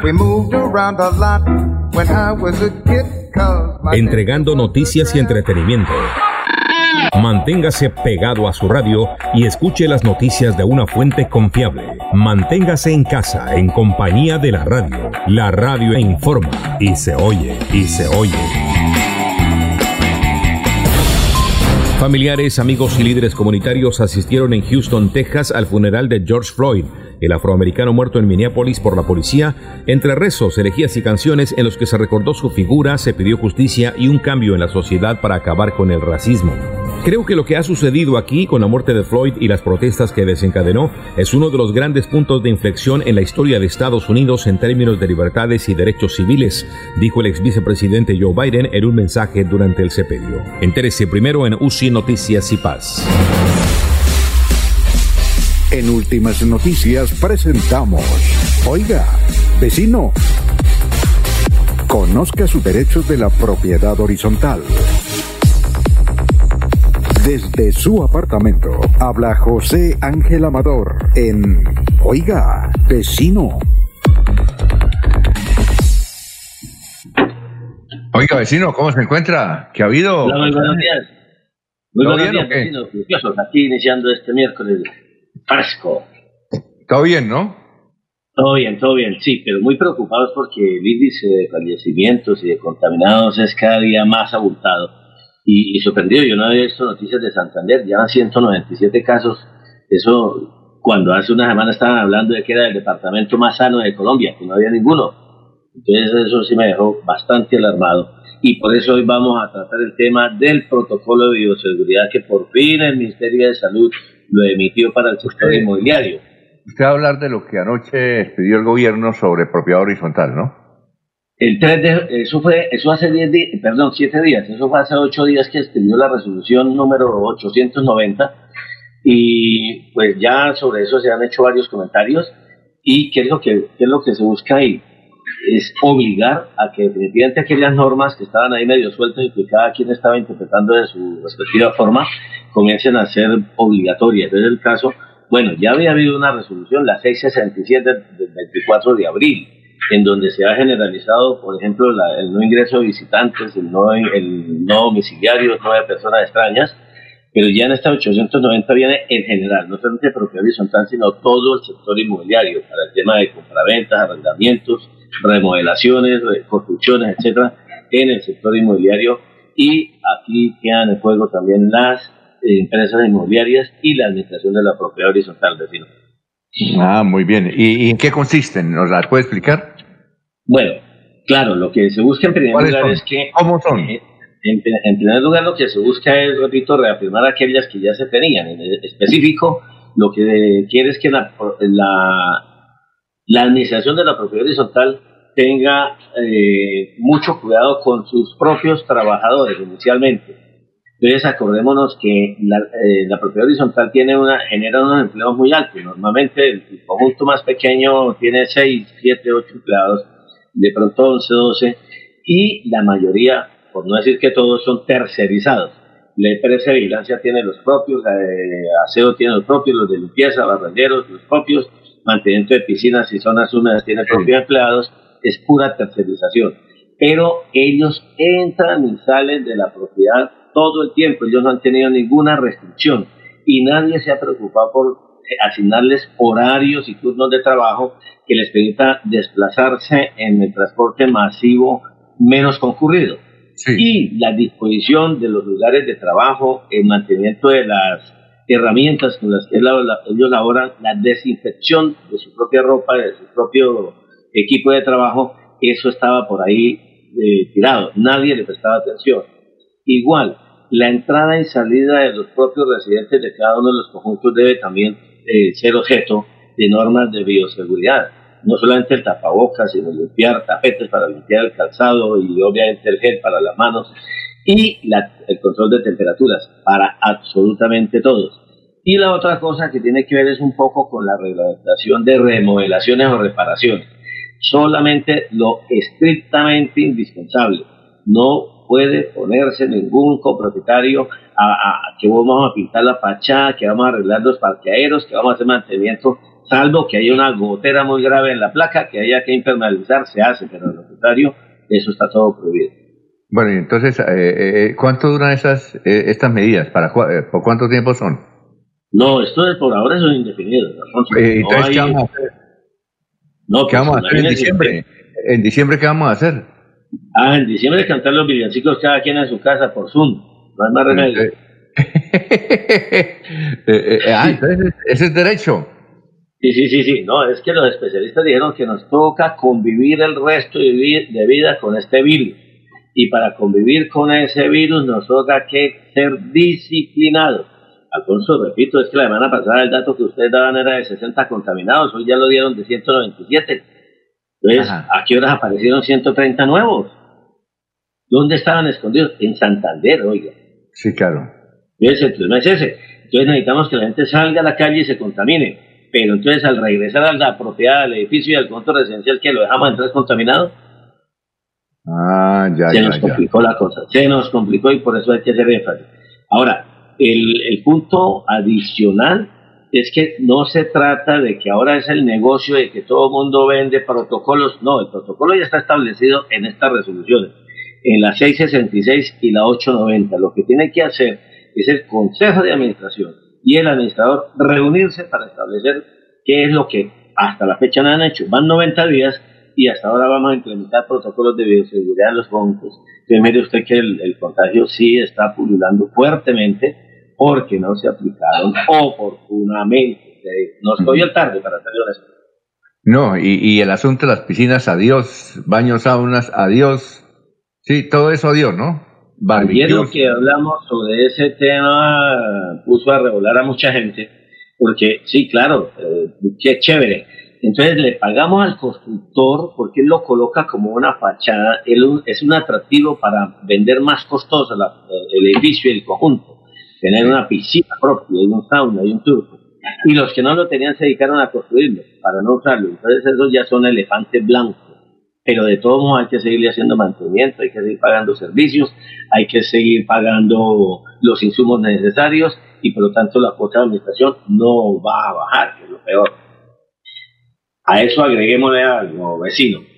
O que pedirle a los administradores que solamente gasten la plata estrictamente necesaria que si hay efectivo, lo ahorren, lo ahorren, dejen de tanta vanidad y estar gastando la platica. Ya qué fiesta de madres ya no hubo, qué fiesta de padres ya no hubo, qué fiesta de la familia ya no hubo, concentrados únicamente en la bioseguridad. Primero, estar sanos y después nos divertimos. No, friegue. Bueno, eh, eh, ¿y eso es el tema que va a tratar hoy a las 11? Sí, vamos a trabajar eh, conjuntamente con el tema de ética de los, de los directivos de la propiedad horizontal y obviamente vamos a fortalecer este tema del protocolo, porque ya lo habíamos desarrollado la semana pasada, ya trabajamos en el tema miércoles, jueves y viernes, pero hoy vamos a insistir nuevamente porque es indispensable prestarle atención a, esto. Qué rigurosos, eh, Alfonso, sin ser dictadores, ¿no? Sí, claro. Bueno, muchas gracias, ¿no? Muy amable. Estuvo muy bien, ¿no? Y, esperamos sus comunicaciones como lo han venido haciendo por el 314 64 99 036 Horizon Tap. ¿Ese es un nuevo teléfono o qué? No, es el mismo que hemos tenido para recibir mensajes de WhatsApp. ¿Nos lo repite, por favor? ¿Tres qué? 314 64 99 036. Bueno, muchas gracias. Nos vemos mañana, ¿no? Éxito. Bueno, vecino, feliz resto de mañana. Bien, perfecto. Estamos eh, en Radio Melodía. Oye, eh, aquí quién sabe de tomate. Eh, ¿Laurencio o no? Eh, Laurencio, ¿cuánto vale una tonelada de tomate? ¿Usted sabe? ¿Usted ha comprado o no? Laurencio, eh, eh, César. Ah, no, César. César sabe. Señor. ¿Cuánto Es vale que- una tonelada de tomate? ¿Cuánto vale una tonelada? Habitualmente la tonelada podría valer unos dos, eh, 10 mil pesos, pero en este momento el tomate no está siendo vendido en las plazas, eh, digamos, grande. Entonces la gente está cobrando ¿cuánto? 5 Tonelada, mil tonelada. ¿Ah? 5 mil pesos por una tonelada. Por eso se está vendiendo a 500 pesos y con ñapa en las, en las eh, eh, digamos, centros de producción. No, pero yo le digo, es 500 que, una, pesos. es que una tonelada, Laurencio, es mucho. Y vale 12 mil Sí, pesos pero, nomás. señora, pero es que, es que lo que produce el campo no, no tiene el precio adecuado, mientras que el intermediario, el vendedor del supermercado, por ejemplo, en la plaza lo venden a 500, 600 y allá en el campo vale a 300 pesos la libra. Vamos a preguntarle a César si él O tiene sea- cultivo de tomate, ¿no? César debe saber, porque él tiene debe tener cultivo de tomate, ¿no?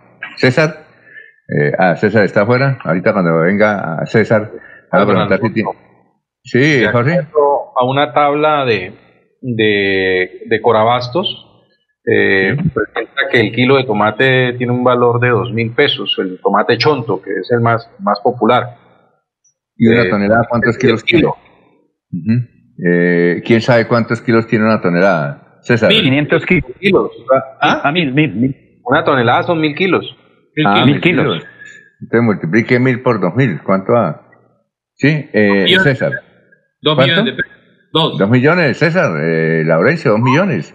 No, no, los tomateros, los- el campesino tomatero está, está rinconado, está rinconado. El sembrar tomate es para autoconsumo y por ahí para la vereda, pero para el tema del cultivo. O sea, como, el- como el tomate se siembra generalmente en minifundio, ¿no? En minifundio. Y requiere mucho trabajo de mano de obra y mucho día a día, ¿no? Porque mucho día. Y ahora con el, con el, la sobrecarga de las tierras y la pérdida de fertilidad y, y la, y la aparición de la plaga, mucho veneno, mucho y, y mucho cuidado. El tomate es muy costoso producirlo, Laurencio lo sabe, es muy costoso. Entonces, generalmente el campesino se espera, cambia el cultivo para forraje, se espera un par de años y, y espera que no se produzca tomate y arranca a producir tomate en, una, en un año a ver si de pronto se desquita. Pero los tomateros llevan del bulto muchísimo, muchísimo. ¿Usted tiene, ¿Usted tiene cultivo de tomate allá o no? no, yo sembré alguna vez tomate y sembré alguna vez esto, arveja y frijol y mazorca, pero eso es para, para no pasa de la vereda porque, pues, digamos, eh, moverlo, es muy difícil. moverlo es muy difícil. Yo lo llevaba a San Gili y era un problema llegar allá con el comprador, eh, digamos, lo hace esperar a uno de 4 de la mañana hasta las 6, 7, cuando eso pierde, no, eso es una cosa horrible, horrible. El comercializar, es, eh, digamos, a destajo el- los productos agrícolas, mientras no se organice al campesino, mientras no le dé una mano en eso de la comercialidad y el campesino no se organice él, él esto, él está condenado al- a la subsistencia. Toca que él se organice ya hoy en día con la internet y los hijos que han estudiado en el SENA y, y en la Federación de Cafeteros y en la con la caja agraria, ahí hay, hay una nueva generación que está un poco más despierta. Ayer, eh, es que el ejército ayer rescató cuatro toneladas de tomate en Betulia y se iban a perder. Entonces las trajo para acá. Entiendo que les están entregando a entidades de beneficencia las cuatro toneladas, una acción buena del ejército ayer en Betulia. Bien, eh, vamos a... No lo vayan, no lo vayan a investigar porque el camión no era no es para eso de transportar tomate. Ahora que no le vayan a venir a dejar mal consejo de guerra. Eh, a ver, No, pero ¿qué Alfonso, pero mire, ¿qué días el, el campesino que trajo el tomate pagó tres mil pesos por el transporte? Lo vendió a dos mil pesos ahí la libra de tomate en Centroabastos, perdió mil pesos y perdió la producción del tomate. César dijo algo importante, es que el tomate se produce durante cuatro meses, sale la, la cosecha, se vendió o se perdió igual que cuando sale el café. El café se maduró, se coge ahí la recolección o se perdió, Alfonso. Eso no hay alternativa, porque son productos que se cosecha ese día y no es para el futuro. Es ese día que se cumplió la cosecha de tomate o de café. Pero con una diferencia, ¿no? eso es cierto, pero con una diferencia. El café aguanta más porque él puede embodegarse.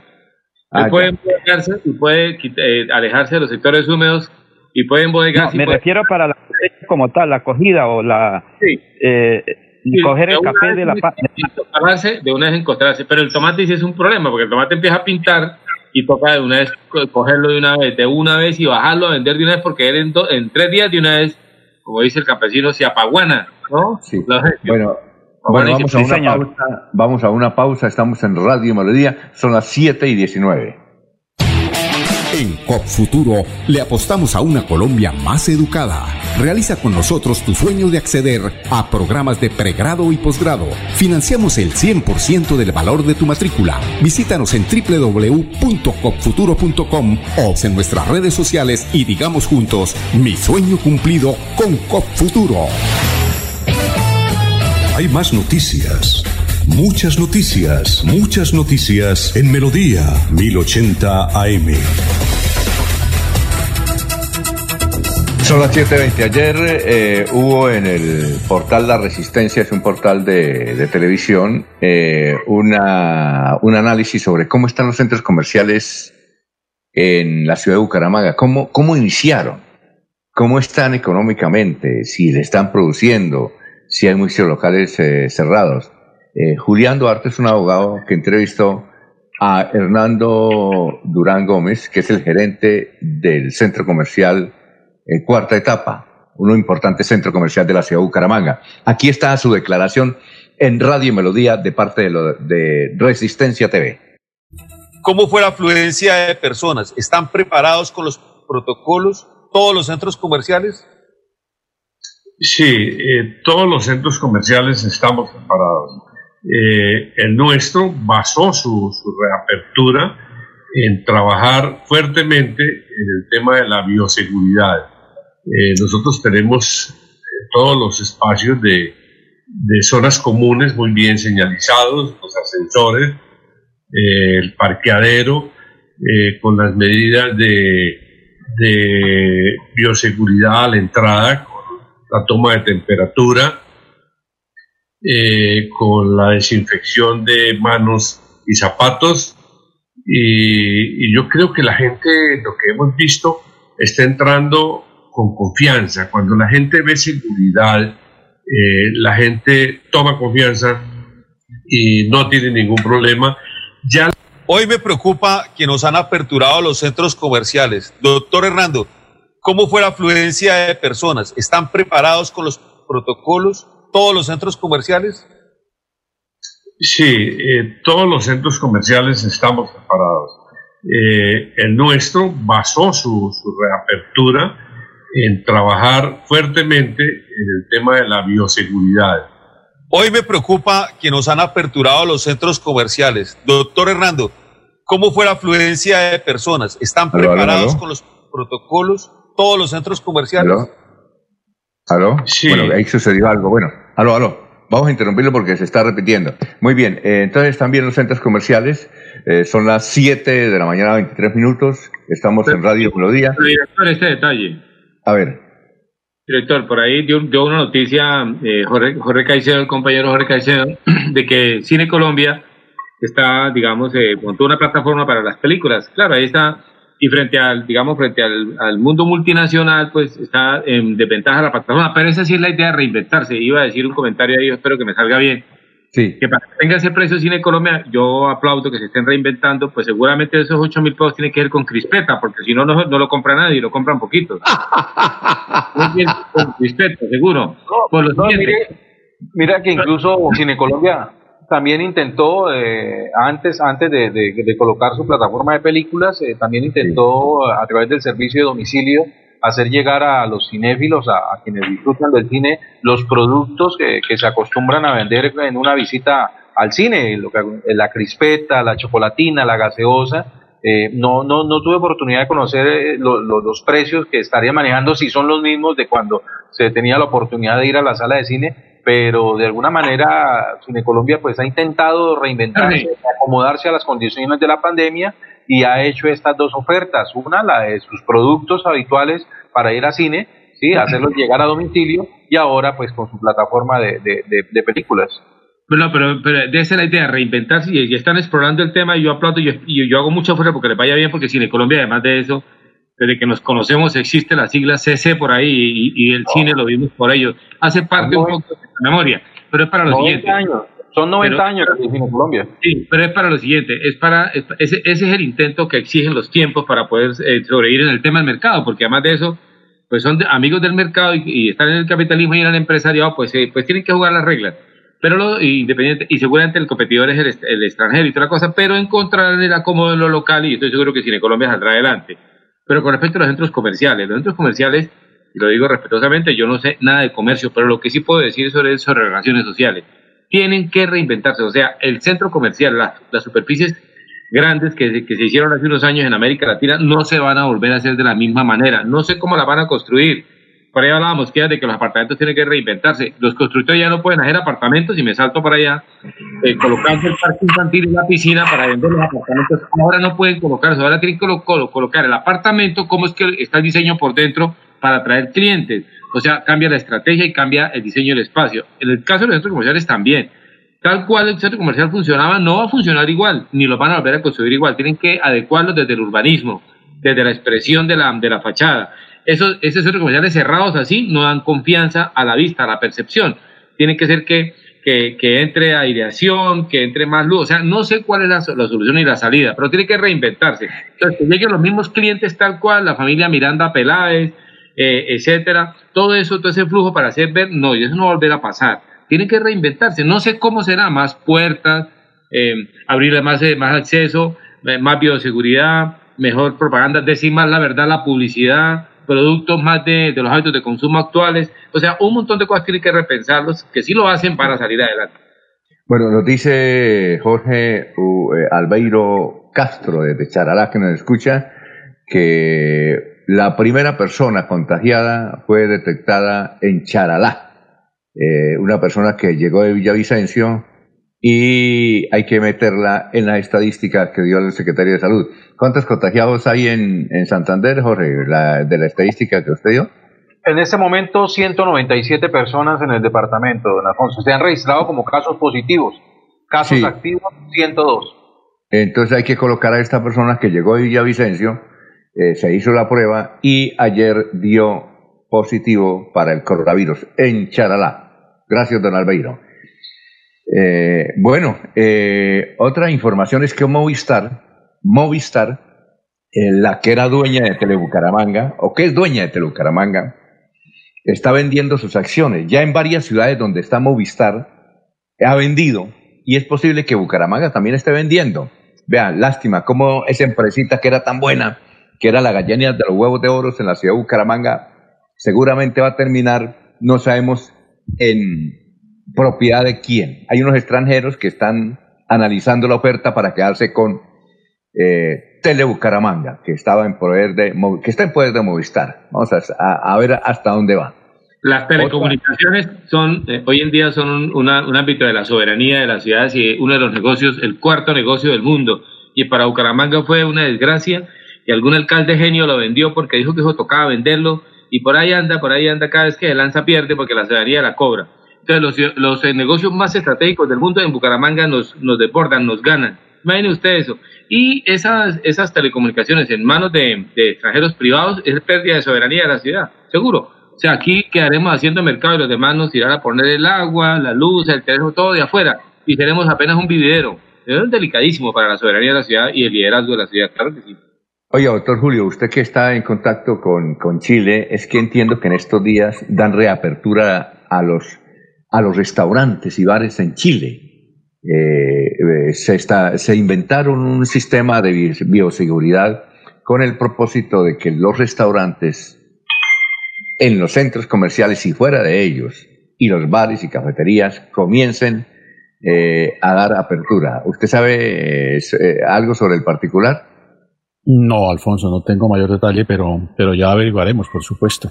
Averigüe. Lo que pasa es que entiendo también que eh, se avecinan temporadas eh, de, de- de estaciones que, que hacen eh, a veces necesario o aconsejable que funcionen cierto tipo de establecimientos. Ahora, eh, hay que indicar que Chile ha subido también los contagiados. En Chile es bastante los contagiados y, y además los muertos, ¿no?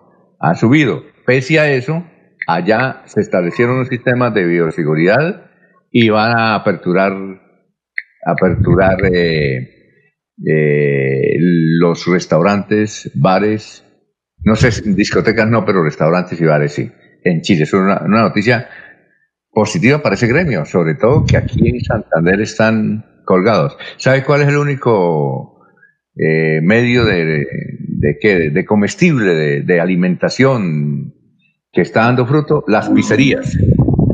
Las pizzerías. Tengo aquí un dato que dice, mientras la mayor parte de la industria de restaurantes intenta enfrentar el impacto del coronavirus, las cadenas de pizza están teniendo buenos resultados, lo que ha aumentado el precio de sus acciones gracias al incremento de las órdenes online y a una demanda estable durante la pandemia. La empresa que ha subido mucho es Domino's Pizza, eh, que han aumentado el 26% en sus ventas en esta pandemia. Es un buen dato, ¿no? Es un buen dato. Son las eh, 7.31, vamos a una pausita y regresamos con el profesor Enrique Ordóñez en un instante. Aquí Bucaramanga, la bella capital de Santander. Transmite Radio Melodía, Estación Colombiana, HJMH, 1080 kilociclos, 10.000 vatios de potencia en antena, para todo el oriente colombiano. Cadena Melodía, la radio líder de Colombia.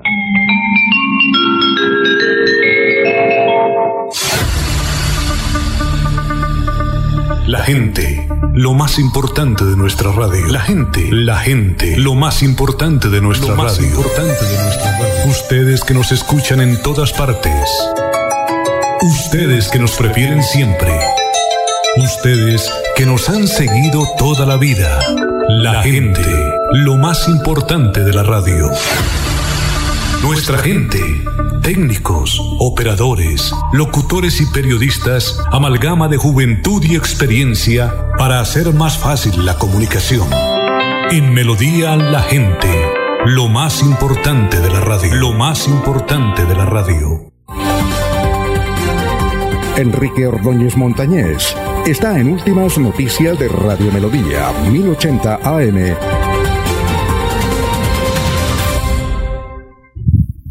Profesor Enrique, ¿cómo se encuentra? ¿Todo bien o qué?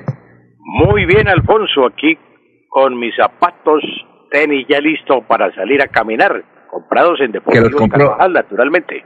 Los, ah, los compró en Deportivos Carvajal, que madre, bien, perfecto. Eh, profesor Enrique, eh, el, lunes dejamos pendiente dos preguntas que hacía Juan Carlos Valdivieso. La tercera decía, ¿qué otros casos de crímenes violentos han ocurrido en Bucaramanga, profesor? Bueno, Alfonso, para hablar de crímenes violentos tenemos que hablar del asesinato del padre Eloy Valenzuela. Mire que nosotros pasamos todos los días casi por el sector de la calle 35, por el parque de García Rovira, y vemos ahí la capilla de los Dolores, y ahí fue asesinado el padre Eloy Valenzuela. Y el asesino fue condenado a la pena de muerte, su cabeza fue colgada donde hoy está la estatua de don Custodio García Rovira que dice firmes cachirí. Pero ¿Y cómo fue, cómo fue el asunto de ese crimen? sí, con mucho gusto Alfonso vamos a, a relatarlo tal como aparece en las crónicas de en las crónicas de Bucaramanga de don Joaquín García, eh, Joaquín García y la- eh, los relatos de Armando Mar- Martínez. Bueno, el, el- caso es que, primero, pues si usted, para hacer una breve reseña del padre Eloy Valenzuela, pues el padre Eloy Valenzuela fue un sacerdote nacido en Girón. Él nació en Girón, pero eh, era hijo de personas personas muy acomodadas, su abuelo era un español andaluz y como tenía todas las comodidades, pues lo mandaron a estudiar el Colegio del Rosario en Bogotá. Allí estudió filosofía, estudió historia, estudió mm, teología y finalmente pues resultó ordenándose sacerdote. Esto para indicar pues que el padre Eloy Valenzuela nació en cuna de oro, era de familia acomodada. Cuando ya se ordenó de sacerdote, regresó a Bucaramanga como párroco de la iglesia de Bucaramanga, así se llamaba, párroco de la iglesia de Bucaramanga, porque no había sino una sola iglesia, que era la capilla de los dolores, lo que hoy llamamos la capilla de los dolores. Esa era la única iglesia que había. El padre entonces fue nombrado párroco, ahí duró muchos años, y él vivía ahí en la, junto a la iglesia en una habitación ahí donde vivía era la, vivienda del padre, como en todos casos, en todas las iglesias, pues llamamos nosotros la casa del cura. Llamamos casa cural también al despacho parroquial, pero esa era la casa del cura. Resulta que existía la creencia de que el padre Eloy Valenzuela tenía muchas riquezas guardadas ahí, que tenía pues como era de familia acomodada que había heredado de sus padres y de sus abuelos muchas riquezas y que las tenía guardadas ahí. Así prepararon el crimen dos hermanos, los hermanos Bretón. Eran dos hermanos, Higinio y José Ignacio Bretón. Ellos llegaron a la madrugada a la vivienda del padre García Herreros, perdón, del padre Eloy Valenzuela, con el propósito de robarlo. Pero entonces el padre se despertó y tal vez lo reconoció, ellos le preguntaron y lo asesinaron a puñaladas. Fue asesinado a puñaladas. Los tipos se llevaron lo que encontraron por ahí, algunas alhajas, y se las entregaron a su hermano Matías. Otro hermano que ya interviene en el crimen fue Matías. Matías las guardó en una fonda de arrieros que había en lo que hoy es la casa, la, la, la Perla, la casa de la Perla, ya en la Universidad Industrial de Santander. Ese era un sitio donde llegaban los arrieros y era una fonda de arrieros. Ahí el hermano de los Bretón abrió una, un hoyo, un foso, y guardó lo que habían robado los dos hermanos José Ignacio e Higinio. Pero un hombre lo vio y lo delató. Entonces ya los persiguieron, los capturaron y los pusieron presos. Como en esa época existía la pena de muerte, pues los tres hermanos Bretón serían sentenciados, según el, el defensor, serían sentenciados a la pena de muerte. Pero entonces para salvar a sus hermanos, Higinio, que tal vez era el mayor, se hizo responsable del robo y del crimen y sus hermanos fueron sentenciados a 10 años de prisión en Cartagena e Higinio a la pena de muerte. ¿Cómo era la pena de muerte en la época? Pues era una pena que se llamaba el garrote. El garrote era un procedimiento que consistía en colocar un torniquete de hierro en el cuello y así asfixiaban a la persona que estaba sentenciada. Entonces, cuando no había verdugo, pues se utilizaba el fusilamiento.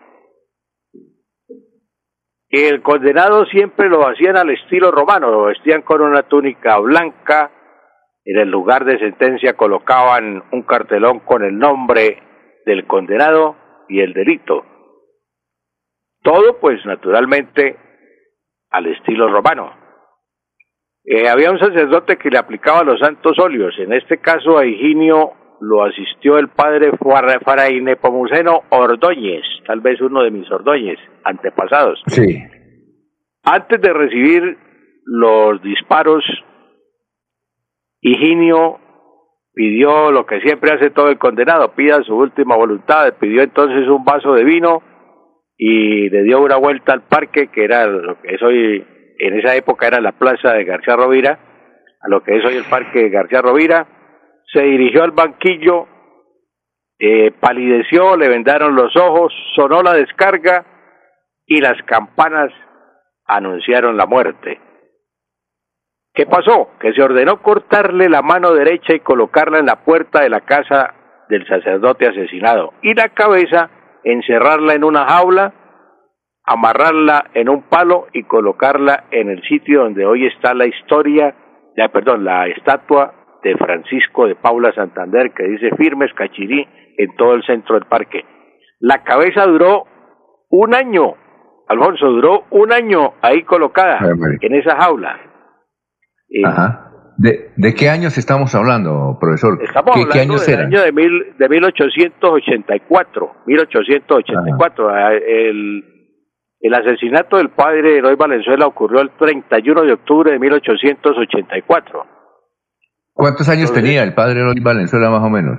El padre tenía 78 años, Alfonso, 78 años tenía en esa época. Y, y Bernardo, la- Bernardo, el que fue, eh, fue justiciado, ¿qué edad tenía? El que tenía, pues, eh, la edad, en las crónicas de José Joaquín García ni en las de ni en los escritos del, del historiador Armando Martínez no menciona la edad de ellos, pero tal vez el mayor Higinio pasaba ya de los 50 años, los otros eran menores.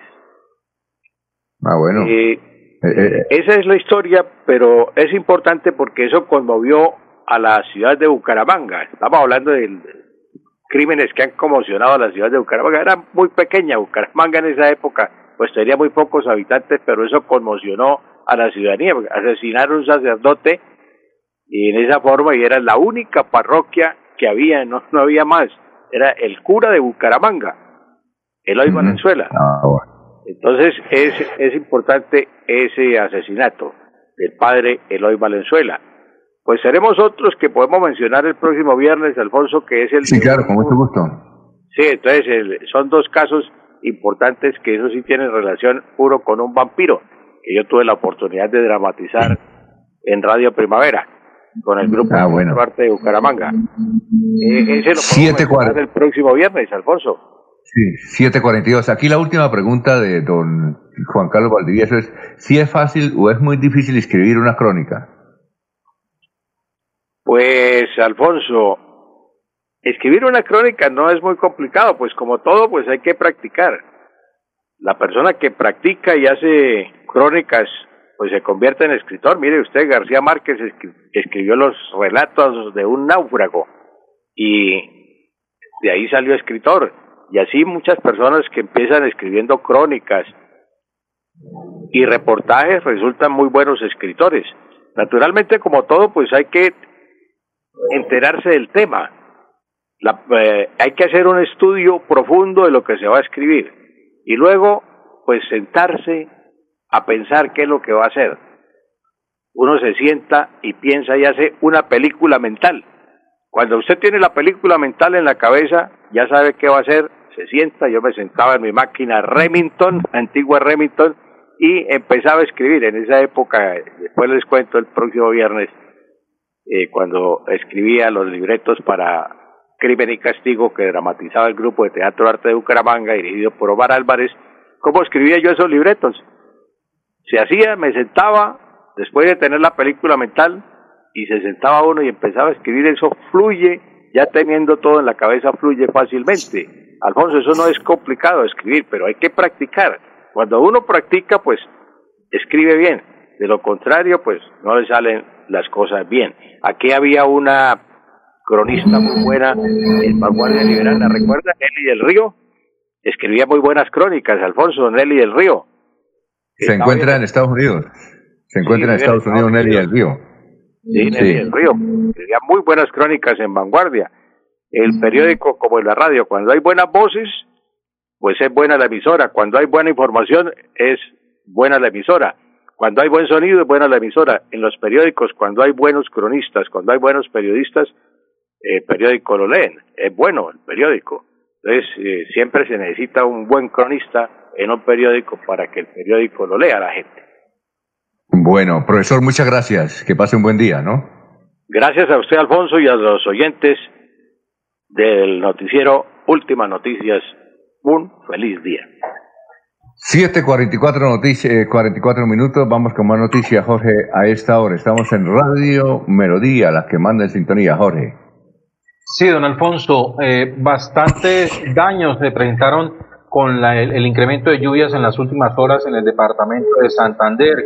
Principalmente estuvieron afectados los alcantarillados de los municipios de Cimitarra y Barbosa, donde importantes sectores de estos municipios eh, debieron sufrir inundaciones temporales mientras se desarrollaban eh, las lluvias. Hasta el momento las autoridades de gestión del riesgo de estos dos municipios no han reportado mayores daños ni víctimas a considerar dentro de los resultados que dejaron las lluvias. Eh, sin embargo, están atentos al comportamiento de, de la, del desarrollo de la fluvial en que en los últimos días ha anunciado el IDEAN se van a incrementar en el departamento. Muy bien, eh, Laurencio, son las seis, las siete y cuarenta y cinco. Siete y cuarenta y cinco. Alfonso, es que Efraín González, voces y una canción. Precisamente hace 55 años era la noticia eh, hoy porque en la noche anterior, 7 y 30, había sido asesinado, dicen unos, otros muertos en enfrentamiento con el ejército. Precisamente gracias a Dania Fajardo, que hizo un gran recuento de esto, pues tenemos este informe sobre Efraín González, con música y una, y una canción. ¿Esta era la canción de esa época? Sí, señor. Efraín González es oriundo del corregimiento de Latillo, departamento de Santander. Salía en la prensa información de lo que hacía él con, acompañado de un bandolero conservador de la época en Armenia, eh, Jair Giraldo. Yo la conocí por frecuentaba mucho la casa de mis abuelos, de mis una vereda de Albania que se llama La Onda. Cuando yo lo conocí a él tenía la edad de 15 años. En parte es una vivencia, ¿no? Que tuve en la juventud. A mi abuela se la llevaron varias, varias veces eh, detenida para, para el socorro, la llevaban para que diera información de Efraín González. El Estado quiso acabar con Efraín, enviaba avionetas votando papeletas que daban 50 mil pesos. Violencia que se dio de los partidos liberal, conservador. De los partidos tradicionales que existían. Del tiene que ver los inicios de Efraín González. No eh, justifico las acciones de él por su respuesta fue con las armas, que pues a Efraín se le atribuían muchas, eh, como, como, el mundo mágico se transformaba eh, en cualquier cosa, en un animal, en una planta, en varias... Tiene varios mitos. Hay uno que se llama el mito del siete colores, lo describe muy bien el maestro Pedro Clavertelles. Eh, se le volaba a 500 soldados. Que era muy amigo de los sacerdotes, que los sacerdotes... Yo estuve alguna vez en el Atillo, yo soy sacerdote y estuve a celebrar una Eucaristía. El señor, el dueño de la casa, cuando llegó la noticia, de que el ejército venía rodeando el atillo. Présteme un vestido y él se lo puso el vestido y se amarró la cabeza. Levántese usted. Y él se acostó al lado del bebé, abrieron las puertas, no a bebé. El ejército salió porque no lo, no lo encontraron. Y Efraín González se levantó se puso en ese momento de ropa de trabajador, costales, envolvió las armas y salió como un bobo. Y salió por medio del ejército y se les pasó por el, todo el centro de la plaza donde están y nadie lo conoció. De la figura de Efraín González, como era un hombre valiente, digamos en los términos santanderianos, macho, de poder hacerlo representar en, un animal que se cambiaba en un animal, que se cambiaba en una persona, que se cambiaba en un... donde tenían a la Virgen. La Virgen llegó el ejército, más de muchos soldados, y, le, y dijo rápidamente a él lo arreglaron, lo vistieron de mujer y salió cuidado por el ejército. De siete colores. Efraín González y su pacto con el diablo, ¿no? Un mundo mágico al que Efraín González, la historia de Efraín González no es para hacer una apología al delito, porque son lejos de nosotros, ¿no? Sino es para conocer cuáles son las causas que lleva a una persona a actuar de esa manera como fue Efraín González. Y Efraín era un tipo que ayudaba mucho a los pobres, arraigado a la gente del campo, a la gente sin recursos. Que a Efraín González lo consideraban pues como defensor de los, de los pobres, de los más oprimidos. Otros lo consideraban como un, eh, como un asesino, otros lo consideran como un caudillo, en fin, hay muchos, muchos puntos de vista desde los cuales se puede mirar a Efraín González un personaje así, pero yo creo que, que toda la historia de, de guerra en nuestro país. Los orígenes de la guerrilla son de santanderianos, no para orgullo, sino para realidad de la historia del país. Señores, voy a contarles lo que en Bogotá pasó. La noche 9 de junio, Efraín González murió. Pero se volvió un travieso que a las tropas se brotó. Fue en Valle Jesús María, donde González nació. Cometió sus fechorías que al pueblo no le gustó. Seguro que no. Él también fue un buen soldado que la tropa distinguió. Llevaba su escapulario, dice un curita le dio. Las 7 y 35, un quejido se escuchó. Era aquel santanderiano González que se murió. En medio de los cañones de ametrallas y pistolas. Quedó González vencido sin dar su grito de gloria. Dicen que todas las noches la gente van a rezarle.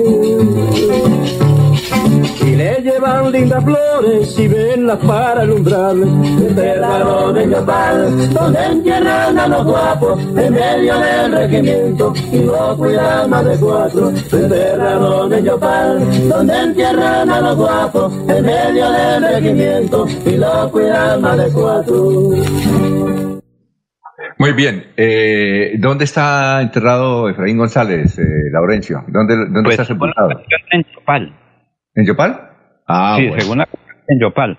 Porque en ese Ahí- momento Ahí creo- está la tumba. Oiga, sería bueno ir a, a visitar la tumba de Efraín González, ¿no? A sacarle una foto. Muy bien, no Laurencio. Bien, eh, vamos para Barranca Bermeja, que ya está, nos, nos está pidiendo cambio Don Soel Caballero. Son las 7:51 minutos. Don Soel, lo escuchamos. Tenga usted muy buenos días. Soel Caballero está en Últimas Noticias de Radio Melodía 1080 AM. Buenos días, Alfonso, para usted, para los compañeros y seguramente para todos los oyentes. La Secretaría Distrital de Salud reportó 21 nuevos casos positivos por COVID-19 correspondientes a 11 mujeres y 10 hombres, donde los pacientes se encuentran en hospitalización. Varios de los eh, casos reportados como positivos por COVID-19 son integrantes del ejército. Así las cosas, Barranca Bermeja en estos momentos presenta 74 casos activos, 53 recuperándose en casa, 18 totalmente recuperados, dos hospitalizados y tres fallecidos. Ningún paciente se encuentra en unidad de cuidados intensivos UCI. Noticia con la que amanece la ciudad. Continúen compañeros en estudios en últimas noticias de Melodía 1080 AM. Bueno, doctor Julio, muchas gracias. ¿Algo más? ¿Listo? No, Alfonso, dos precisiones, ¿no? Sí. Una, yo, yo le entendí, no sé si le oí mal al profesor Ordóñez, que la muerte de Eloy Valenzuela había ocurrido en 1884. Creo que es en 1834. Por eso digo, no sé si lo mal. Sí, Creo no, eh, efectivamente. fue en 1860 y algo, dice. eh, La muerte es en 1834, en el mes de octubre de 1834. La segunda, que en, el operativo de, de Efraín González intervinieron dos personajes que van a ser después eh, generales de la República muy nombrados, ¿no? El ¿Cuáles general Joaquín Matallana, que era el que estaba al mando de ese operativo, Sí. y eh, en ese entonces era coronel, y para la época apenas teniente, quien después fue ministro de la Defensa, el general Harold Bedoya, que es el que se enfrenta a Efraín González. De Uy, el que estuvo aquí, no sabía. Claro. Entonces, él, Ah, él quedó encerrado en la casa donde estaba Efraín González y ahí combatieron de tú a tú durante una hora. Ah, bueno, eh, César, muy amable, gracias. ¿Algo más? César. Eh, bueno, Jorge, ¿algo más? Vamos a despedirnos, don Alfonso. Las autoridades de Florida Blanca verifican en los buses urbanos que hacen el recorrido entre la ciudad dulce y Bucaramanga que se cumplan las medidas biosanitarias. El operativo se adelanta en la- sobre la autopista Bucaramanga. Participan en estas labores la Dirección de Tránsito y Transporte del municipio, la Policía Nacional y el área metropolitana de Bucaramanga. En cuanto al dato que nos da el doctor Avellaneda, Juan Eloy Valenzuela y Mantilla falleció el 19 de abril de 1834. Ah, muy bien, Eh, César. Iba, Adiós, iba- sí. iba a decir lo siguiente a propósito del Día Mundial de la Seguridad Vial. la, la frase pues, que puede para, para el día, para cerrar por, por este lado en esta mesa, un segundo de distracción puede acabar con toda una vida de ilusión para el que maneja el volante. Muy bien, muchas gracias, muy amable. Bueno, Laurencio, buen, buen reporte ese de, de Efraín González, ¿oyó? Muy amable y éxito. Sí, señor. Que pasen un buen día. Ya viene a las ocho y media la información con Última Hora Noticias y a las, eh, esto es a las ocho y media. Y a las once estará don José Ángel Amador con Oiga Vecino. Muy amable que pasen y sigan la información además en melodíaenlínea.com. Adiós. Últimas noticias los despierta bien informados de lunes a viernes. En todas las áreas de la información regional, un periodista de Últimas Noticias registra la información en Radio Melodía 1080 AM y en melodíaenlínea.com. Director Alfonso Pineda Chaparro.